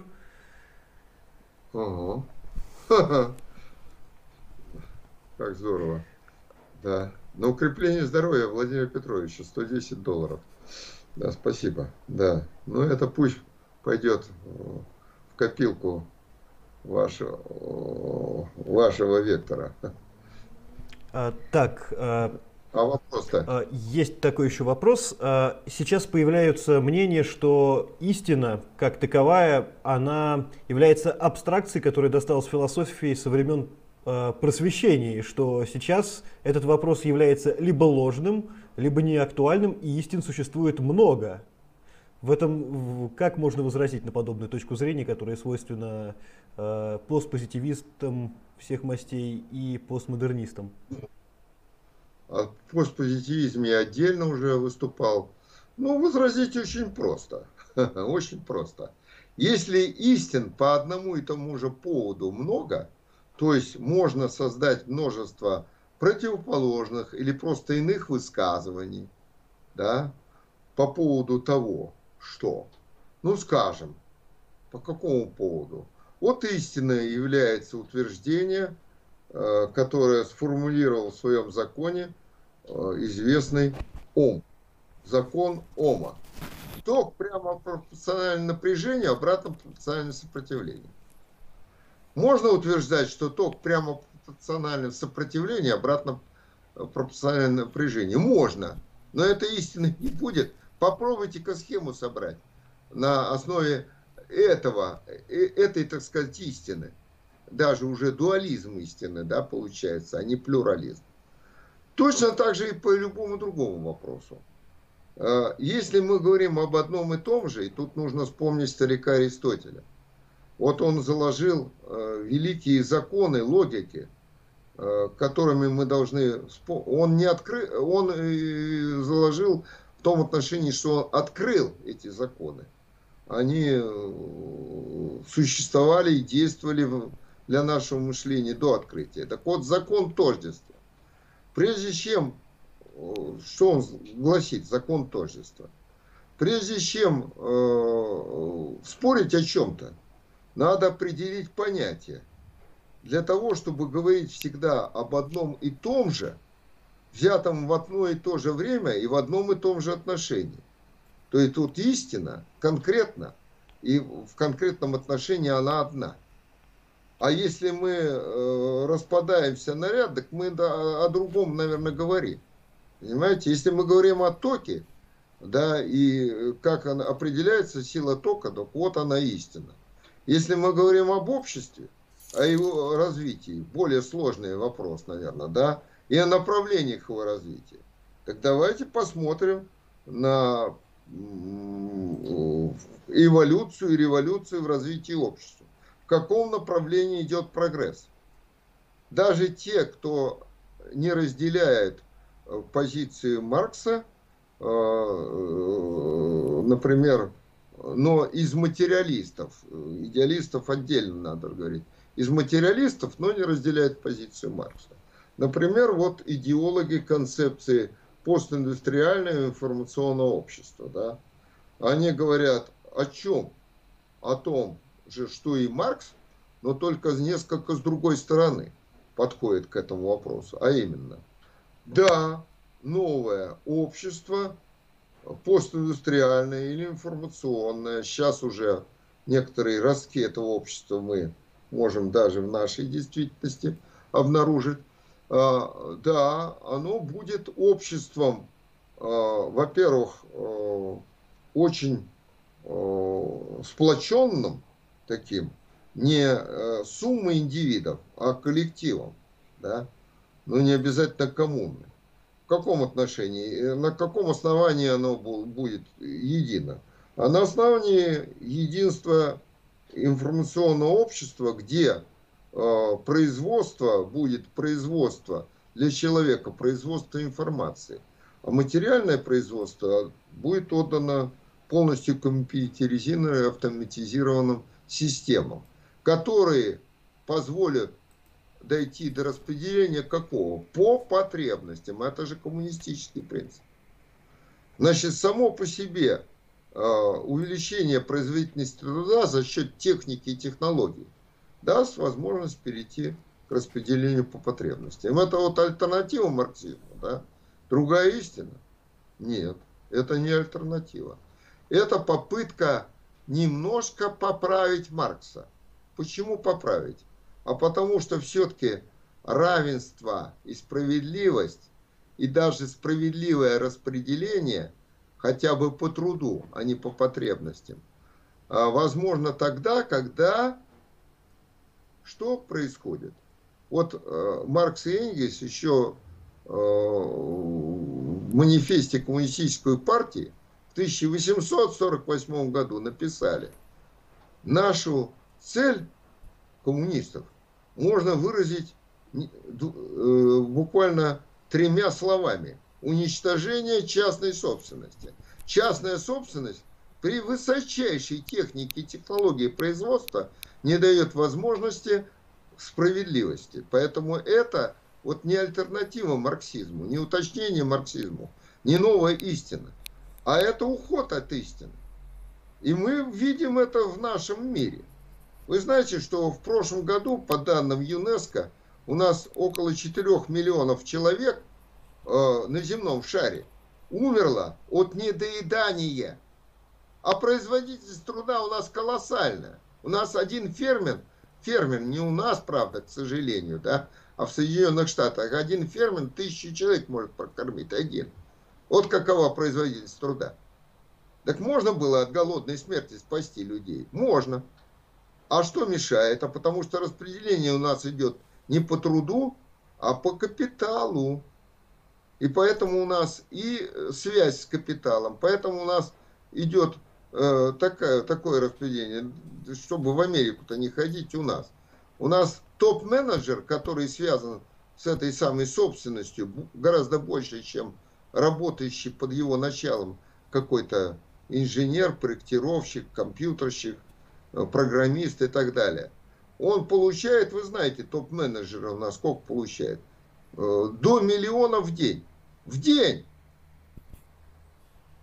Сколько мы с вами получаем? Это что, справедливое распределение? А можно было бы как-то, вот говорят, коммунизм это уравниловка. Это неправильно, не уравниловка. Равенство уже даже в буржуазном обществе, зарождающемся, Французская, великая французская буржуазная революция. Свобода, равенство и братство. Как равенство они понимали? Уравниловка, отнять у всех и поделить поровну? Абсурд. Клевета. Даже на французскую буржуазную революцию. Равенство – это представление равных условий э, реализации людям своих неравных возможностей. Вот это равенство. Если у нас, скажем, образование стало платным, я-то это знаю очень хорошо, в большинстве своем, да, скрыто платным, явно платным, начиная с детских садов даже, до школьного образования, так сказать, и воспитания. Ну и школы у нас там частные, то это уже создают неравные условия реализации неравных возможностей, а равных тем более. Значит, одинаково интеллектуально развитый ребенок не может получить образование достойное только потому, что у его родителей нет денег. Понимаете?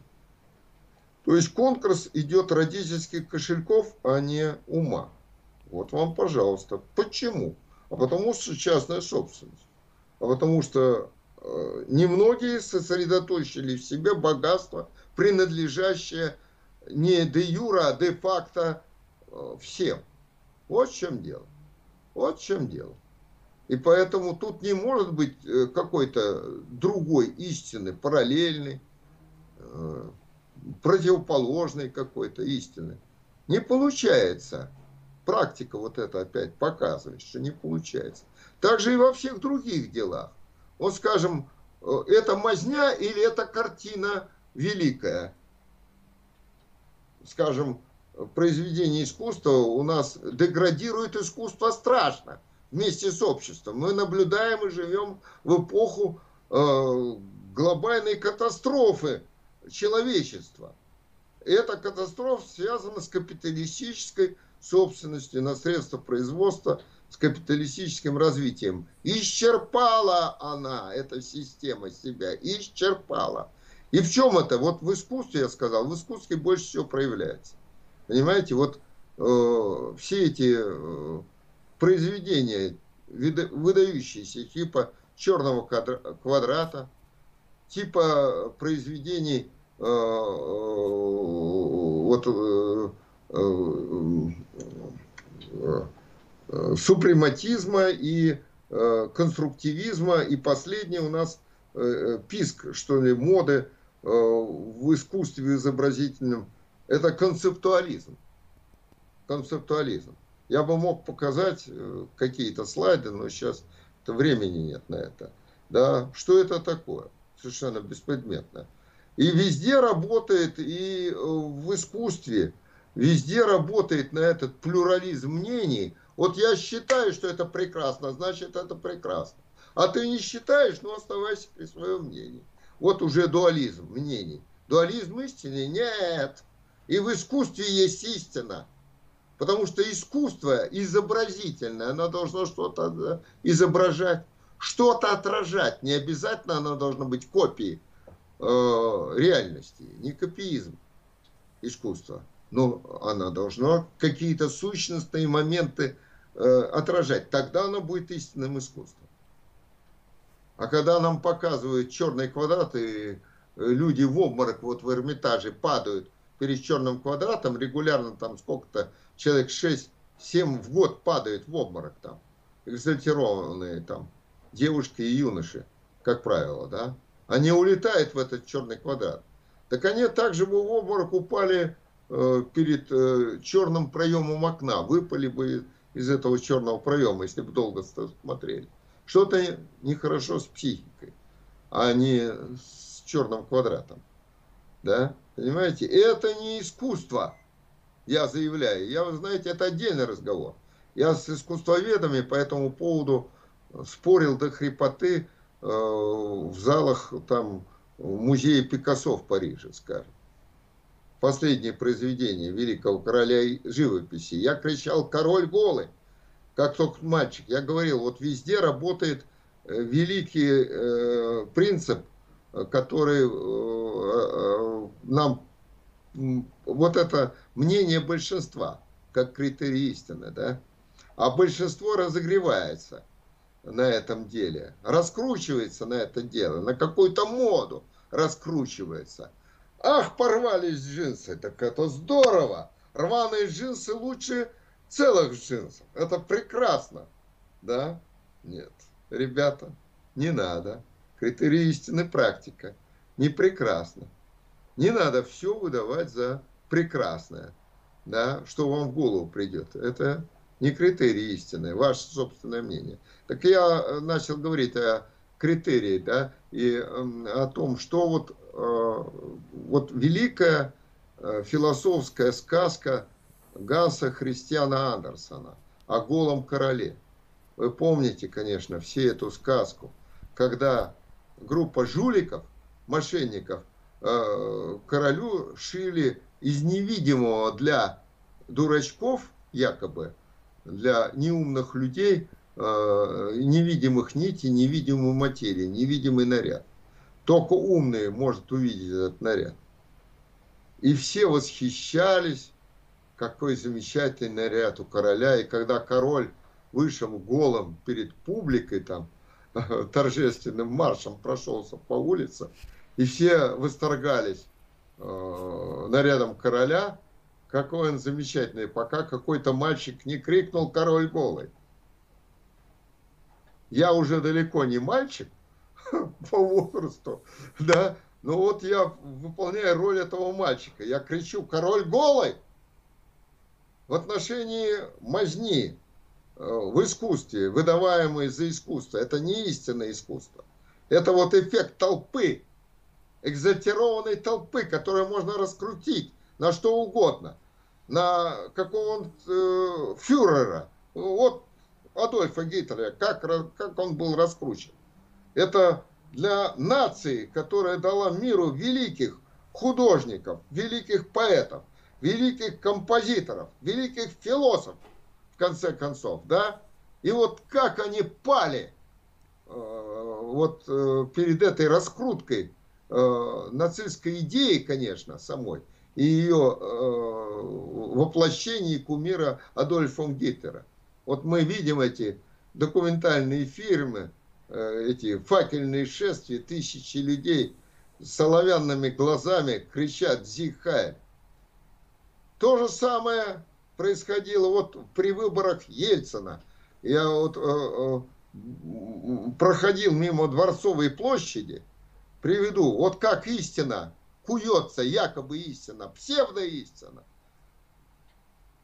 Вокруг один обман, понимаете? Сколько у нас фальшивомонетчиков. Так вот я проходил э, по дворц, э, Дворцовой площади по Неве, э, гулял, так сказать, пешком и увидел толпу. Это был 1991 год. Э, время избрания первого президента всея Руси. Претендентов было несколько. Кроме Ельцина там был генерал Макашов, за которого я и голосовал, не скрывая это. А что такое Ельцин, я хорошо знал уже до того, как он появлялся, появился на экранах телевизора. Вот, но это отдельный разговор. Так вот, я шел, э, там еще и Жириновский тоже был, баллотировался уже в президента, тогда никому неизвестный. Тоже раскрутили его, выгодный он субъект. Да, оказался политической. Ну, э, так вот, шел я э, в 91 году весной, как раз когда вот эта выборная кампания за первого президента шла, и вижу огромная толпа действительно собралась на Дворцовой площади. Я пошел туда. Оказывается, я пришел к концу митинга. И там, э, вот, э, оказывается, мой приятель по комсомолу, я 7 лет освобожденный комсомольский работник Ленинграда. Я всех этих ребят, демократов, лояльных, знаю не понаслышке. Могу о многих рассказать. Некоторых уже нет. А, чего они вообще хотели? Всегда хотели личной власти и выгоды материальной, и не более. и никаких демократических благ. Все это, понимаете, обман тоже. Э, голый король.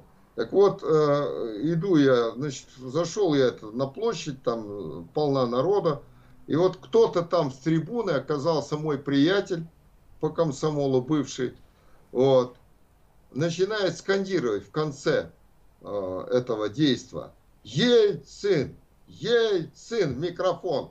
И вся эта толпа наша, наших ленинградцев еще, не петербуржцев еще Ленинград, э, ревет соловянными глазами «Ельцин! Ельцин!» Вот как психология работает. Наш истинный кандидат Ельцин. Черт возьми, извините за выражение, конечно. Вот. А мне вот, я смотрю на этих людей, и мне слышится фюрер, зигхайль, зигхайль. Понимаете, что делается? Вот как психология выше логики. И вот эта психология порождает этот плюрализм истины. Никакого плюрализма истины нет, тогда действительно нет истины. А утверждение, что просто устарела идея истины, а где аргументы? А вот аргументы, что она не устарела, эта идея, что истина, она нужна и не только науке, но и, и не только практике, но и нам в обыденной нашей действительности необходима. И политическая истина, и этическая истина, и эстетическая истина. И все эти истины имеют корни, конечно, в бытии, в объективной реальности, безусловно. Но это отдельный разговор. Ну, извините, я вот так э, многословно выразился, да, э, так сказать, ответил. Ну, сказали немного вопросов, так я и сказал. Какие-то еще, я готов отвечать еще. А, есть вопрос, а, Есть вопрос касаемо партийности философии. Философии. А, читатель, точнее зритель спрашивает, в философии нет единой позиции по поводу истины? Я об этом говорил даже приводил вот эти пять критериев истины, которые нельзя принять, да, и причем они противоречат и э, диалектик-материалистическому подходу к истине, и противоречат друг другу, да, нет единого подхода, да, нету, и вообще нет единой философии. Вот философия такая наука, которая вот не обладает вроде критерием Э, научности и единства. Но заметьте, что сейчас и даже э, в точных науках нет такого единства по разным вопросам. Вот в квантовой механике я уже говорил об этом. Так, так это не означает, что там множество истин. Сколько людей, столько и мнений. Сколько мнений, столько истин. Истины нет. Идет борьба за обретение истины, за разработкой истинных суждений. Вот. Философии, да, нет единой философии. Разбрелись мы по группам довольно большим. Материализм, идеализм, идеализм объективный, идеализм субъективный. И все это деление, которое тоже многие мои коллеги даже признают устаревшим, считают устаревшим.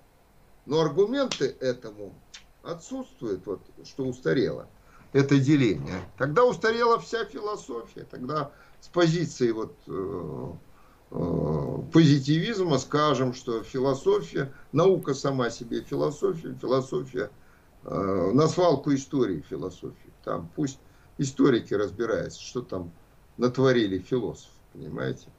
Нет, философия, вот потребность и интерес к философии, даже вот мое э, нынешнее выступление, что оно как-то востребовано э, многими и немногими, и то, что там в Ютьюбе я там достаточно представлен, не только я, многие другие философы, да, работают, и больше, чем я представлены, мои коллеги, многие, я бы мог перечислить целый ряд имен.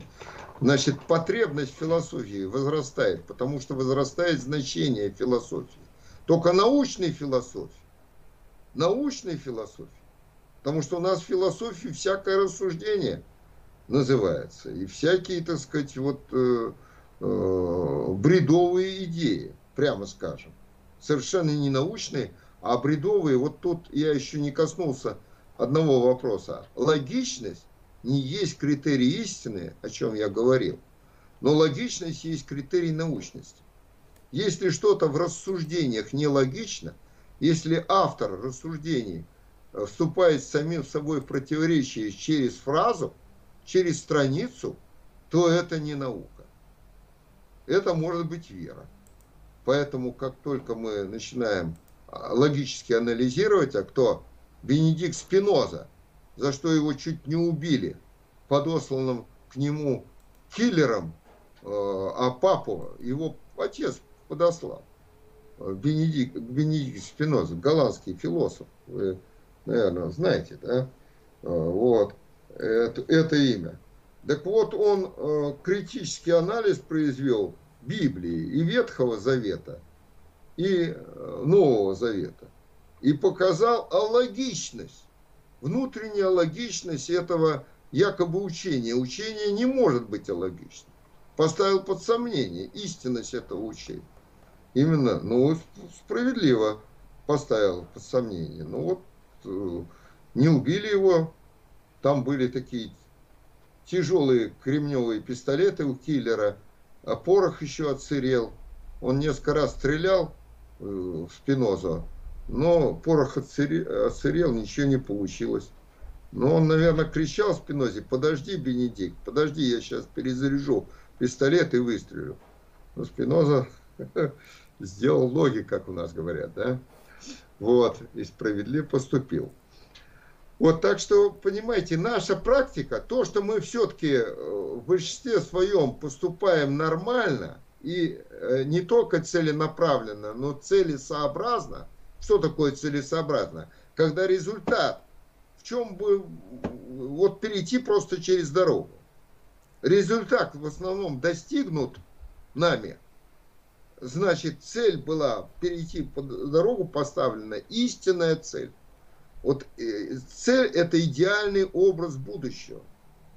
Она формулируется в виде суждения у нас в голове. Надо перейти через дорогу. Мы осуществили это. Значит, не только цель, но и средства осуществления цели э, были сформулированы у нас идеально, истинно, адекватно отразили мы реальность. Точно так же и во всех других наших деятельностях. Что угодно, о чем угодно можно говорить.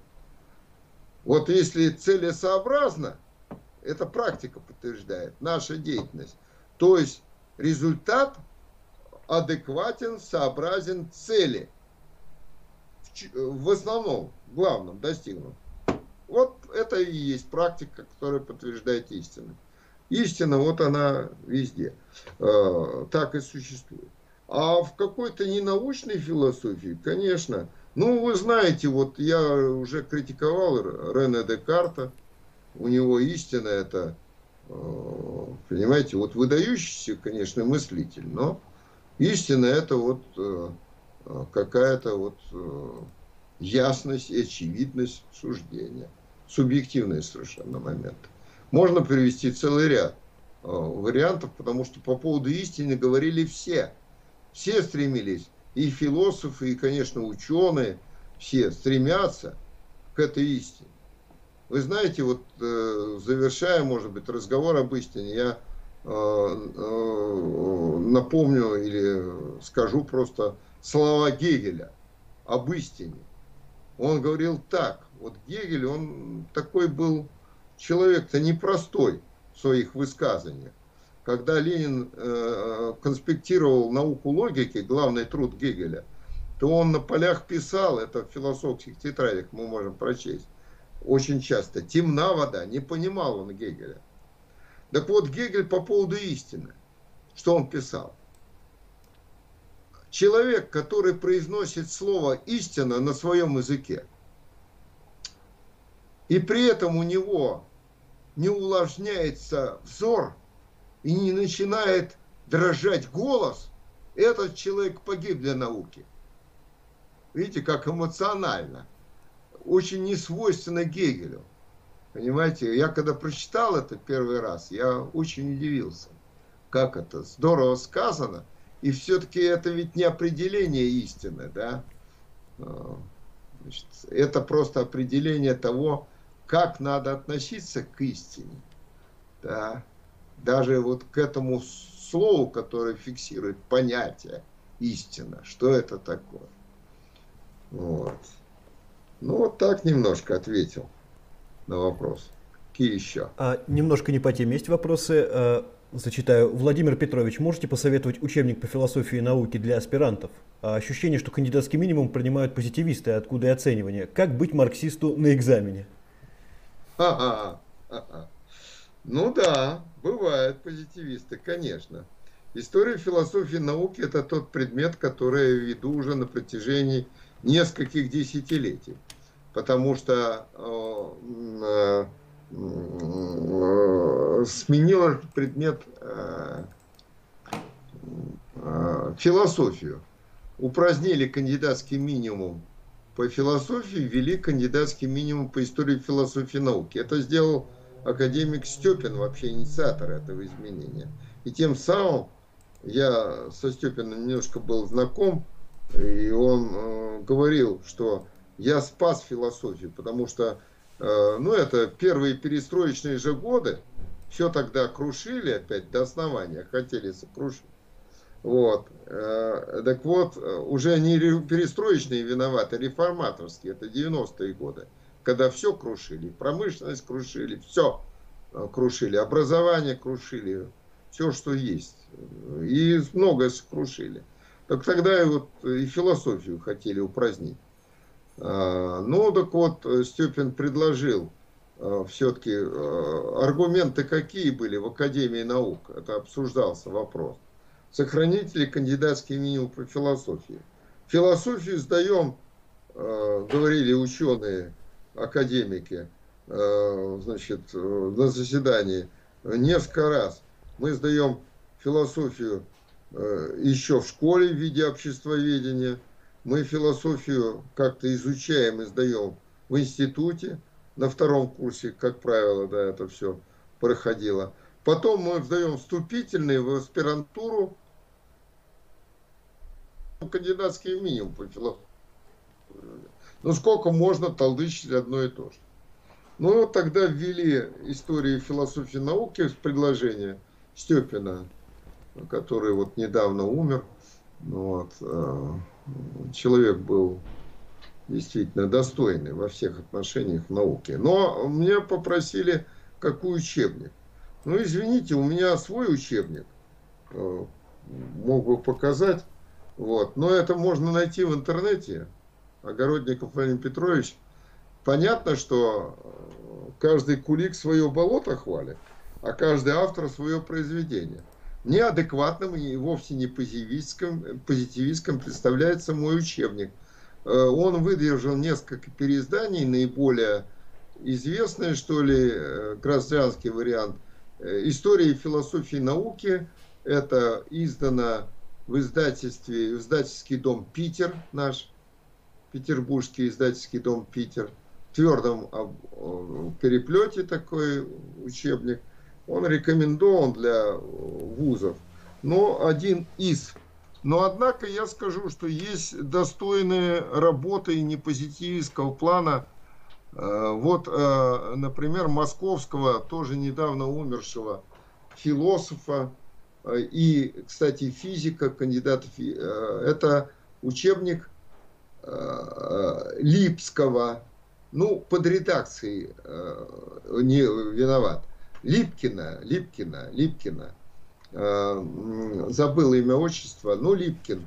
Э, э, называется он, этот учебник, «Философия науки». Вот он очень так, так свежий, можно сказать, учебник, недавно издан. Вот. Значит, могу вот этот учебник порекомендовать. Я думаю, очень достойный учебник. Там история науки прослежена хорошо, и философия науки вместе с тем э, представлена. Ну и мне импонирует позиция вообще Липкина. Э, там позитивизма нет. Хотя от него можно было бы ожидать, потому что он кандидат физико-математических наук. Ну вот так. Куда-то вы пропали у меня с экрана. Да-да, все Алло. в порядке. А, а, вот появились. Так. Ну, а, значит, вот так я бы сказал. Конечно, множество учебников. Кстати, вот э, Степина я сказал, вот учебник э, Степина, Степина и Розова по философии науки тоже можно порекомендовать, безусловно. А, я на него, кстати, опираюсь в, своем учебнике, учебник пособиях который издавал по философии науки.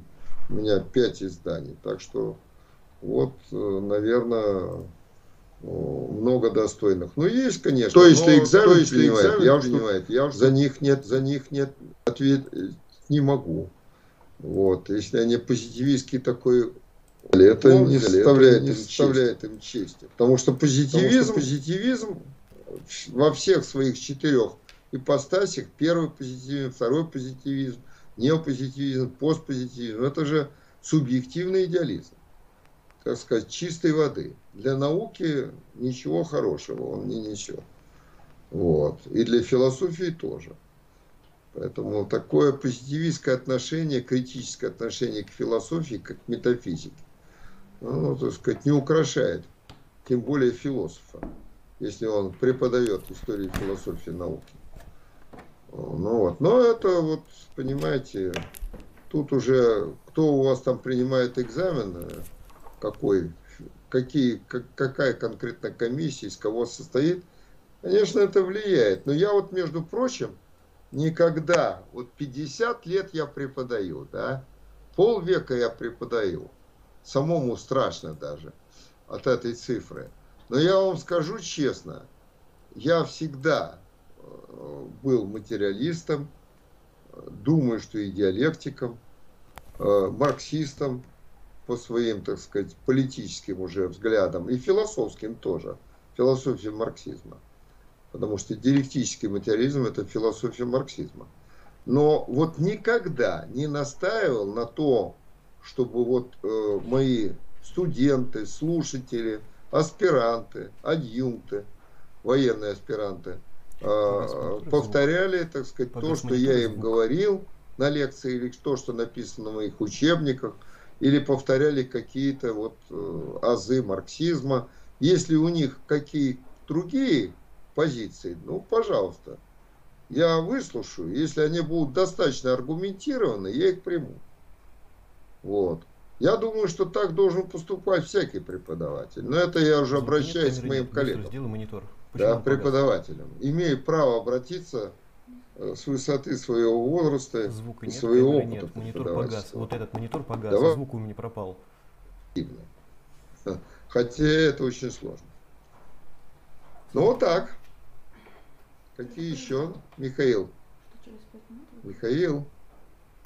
Куда-то вы исчезли. Михаил. Да-да, все в порядке. А, вот появились. Да, прошу прощения, небольшие технические моменты. А, следующий вопрос тоже немного не по теме, а, ну точнее совсем не по теме. А, так, зачитаю, пожалуй.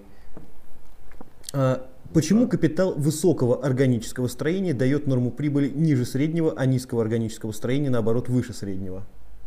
Если хотите, можете не отвечать на этот вопрос, потому что он немножко... Я имею право не отвечать на этот вопрос, Почему? Потому что, вы понимаете, э, я отнюдь не могу претендовать на универсальные знания во всех областях. Это политэкономия.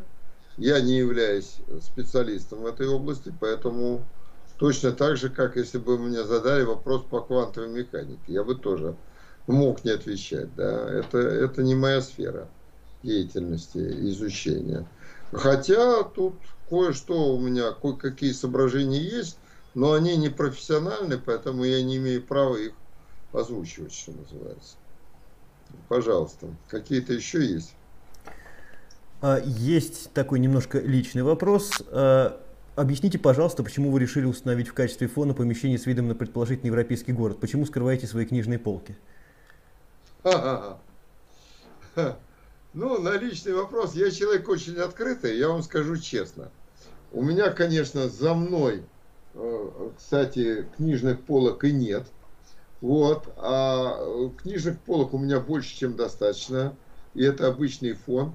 Но у меня так вот расположен э, мой компьютер и камеры, что, так сказать, нету.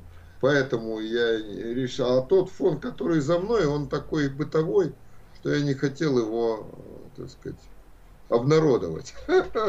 Он э, скорее бы отвлек от э, нашей беседы, чем э, способствовал ей. Вот и все. Так, поблагодарим нашего гостя за довольно интересную содержательную лекцию. На самом деле активность пользователей была довольно большой, но она больше была направлена на внутреннее обсуждение и споры по поводу истины в чате. А, друг с другом. Ну, я э, доволен, что я инициировал такого рода споры, да, это тоже хорошо. Это тоже положительный эффект. Да. И, кстати говоря, это может быть не менее полезно, чем э, вопросы и ответы, так сказать, с моей стороны. Э, вот игра, так сказать, вот пинг-понг такое. Вот когда вот так уже э, в чате там хлестываются разные мнения, это полезно. Хотя вот иногда бывает, я вот э, тоже принимаю участие в дискуссиях э, на разных уровнях, э, влезаю там в интернете, в чат какой-то там ведут. И иногда там очень не то, что непрофессионально, иногда некорректно ведется эта дискуссия. Тут нужно быть на, и научно, и по-человечески корректным, да, для того, чтобы вести это обсуждение на хорошем уровне, и чтобы все это не превращалось в какую-то, так сказать, неприличную свару, да. Вот. Вот к этому я и призываю своих это, слушателей. Изучайте философию. А, а, сейчас философия, я говорю, она претерпевает явный, так сказать, взлет в своем развитии, э, интерес к философии, причем ко всякой, к сожалению, к ненаучной философии, околонаучной философии, тоже э, взлет интереса. Вот. А, но надо как-то уметь э, выбирать, да, истину находить. И в философских высказываниях, что ближе э, к реальности, к объективной реальности, да, вот какая субъективная реальность ближе к объективной реальности. То есть какая ближе к истине, иначе говоря, субъективная реальность. Вот. Надо это, конечно, это долгий процесс. Я не могу сказать, что я владею, так сказать, вот 50 лет похвастался опыта преподавания, ну и, конечно, не только преподавания. Все-таки у меня несколько сотен статей издано, монографии. Да, я и наукой, конечно, занимаюсь. Нельзя преподавать, не заниматься наукой, которой ты преподаешь это совершенно негодно для преподавателя. Тогда это просто какой-то озвучиватель чужих текстов будет, более или менее удачный. Человек, преподаватель, должен гореть этой своей дисциплиной, интересоваться и гореть действительно. Вот я до сих пор горю на лекциях, э, но меня зажигает лекции впрямую. А когда я вижу глаза, слышу Э, какие-то, может быть, в процессе лекции даже иногда замечания э, или вопросы, хотя это не совсем корректно. Но это вот прямой контакт идет, иначе говоря. Поэтому дистанционное образование не люблю. Вот мы сейчас в связи с этой несчастной пандемией опять можем попасть на дистанционное обучение, значит, выйти. Вот. И я, как и мои коллеги, большинство как-то очень этим недовольны. Вот э, вы знаете, неделю объявили у нас с 30 числа до 7 э, ноября выходную, так сказать. Но это ладно, полбиты там будет потеряно у меня лично, скажем, 4 пары лекций будет потеряно. Ну, а если дальше еще продляться, то это совсем нехорошо совсем нехорошо. Тут возникает э, профанация любого образования, не только, конечно, философского. Вот. А это чревато, понимаете. Образование необходимо для прогресса обязательно, потому что внедрение в умы науки, научного уровня, это, конечно, важный момент прогресса. Ну ладно, я не буду об этом дальше рассуждать, потому что, может, утомим моих слушателей.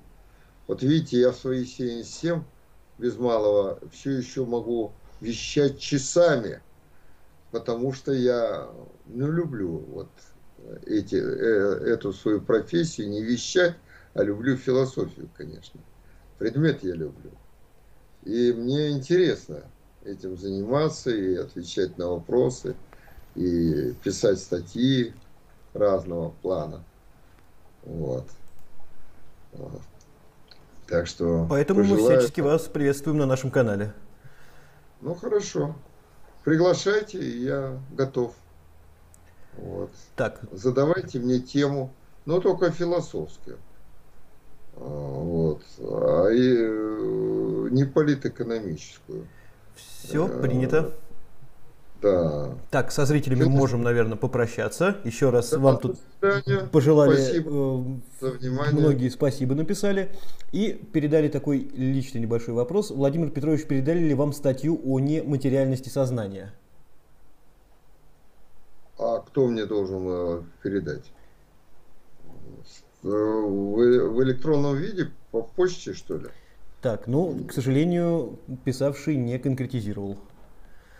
Ну, не знаю. Я, я чего-то не видел. Знаете, мне приходится рецензировать, оппонировать бесконечно. Честно говоря, вот эта сторона моей деятельности меня стала утомлять потому что возраст, э, у меня все-таки выносливость не такая стала, становится все меньше времени да, для совершения все больших дел, как говорится, да. А, и, ну, это иллюзия такая субъективная, поэтому э, как-то что-то до меня не доходит. Иногда я просто э, несколькими днями не открываю почту свою, вот, потому что некогда, просто некогда, честно говорю. Не дошла пока до меня вот эта статья. Наверное, это переслать должны были мне в электронном виде. Но не в бумажном же. Сейчас в связи с пандемией в бумажном виде даже нельзя пересылать ничего. Почту даже прикрыли эту бумажную. Сейчас, знаете, ограничено. Ну, будем надеяться, что будем живы и не заболеем. Вот, и все будет у нас хорошо. Все-таки э, человек должен быть оптимистом во взгляде в будущее, свое собственное будущее, сколько бы ему лет не было, да, и во взгляде будущее, конечно, своей страны, любимой, э, и человечества. Потому что мы сейчас живем в такое время, когда нельзя отделить свою судьбу ни в коем случае, конечно, от судьбы страны и ни в коем случае от судьбы всего человечества. Глобализация, она налицо, конечно. Хотим мы этого, не хотим, приветствуем или нет, она идет. И поэтому тут все процессы вот, глобальные, они для нас, для каждого из нас становятся значимы. Опять же, многие не замечают этого. Многие говорят, что мы там далеки от политики, и от философии. Но это иллюзия такая. На самом деле очень даже близки и к тому, и другому. И приходится и заниматься как-то, решать какие-то политические проблемы, и философские проблемы. Человек иногда не, не замечает, что он решает философские проблемы, но на каком-то бытовом уровне. А это чревато большими заблуждениями. Ну все. Все, всем спасибо. Да. Да. Всем спасибо вам, тоже спасибо, Михаил. Счастливо вам. А, значит, приглашайте, телефон знаете, так, звоните. Мы сейчас не в эфире, а есть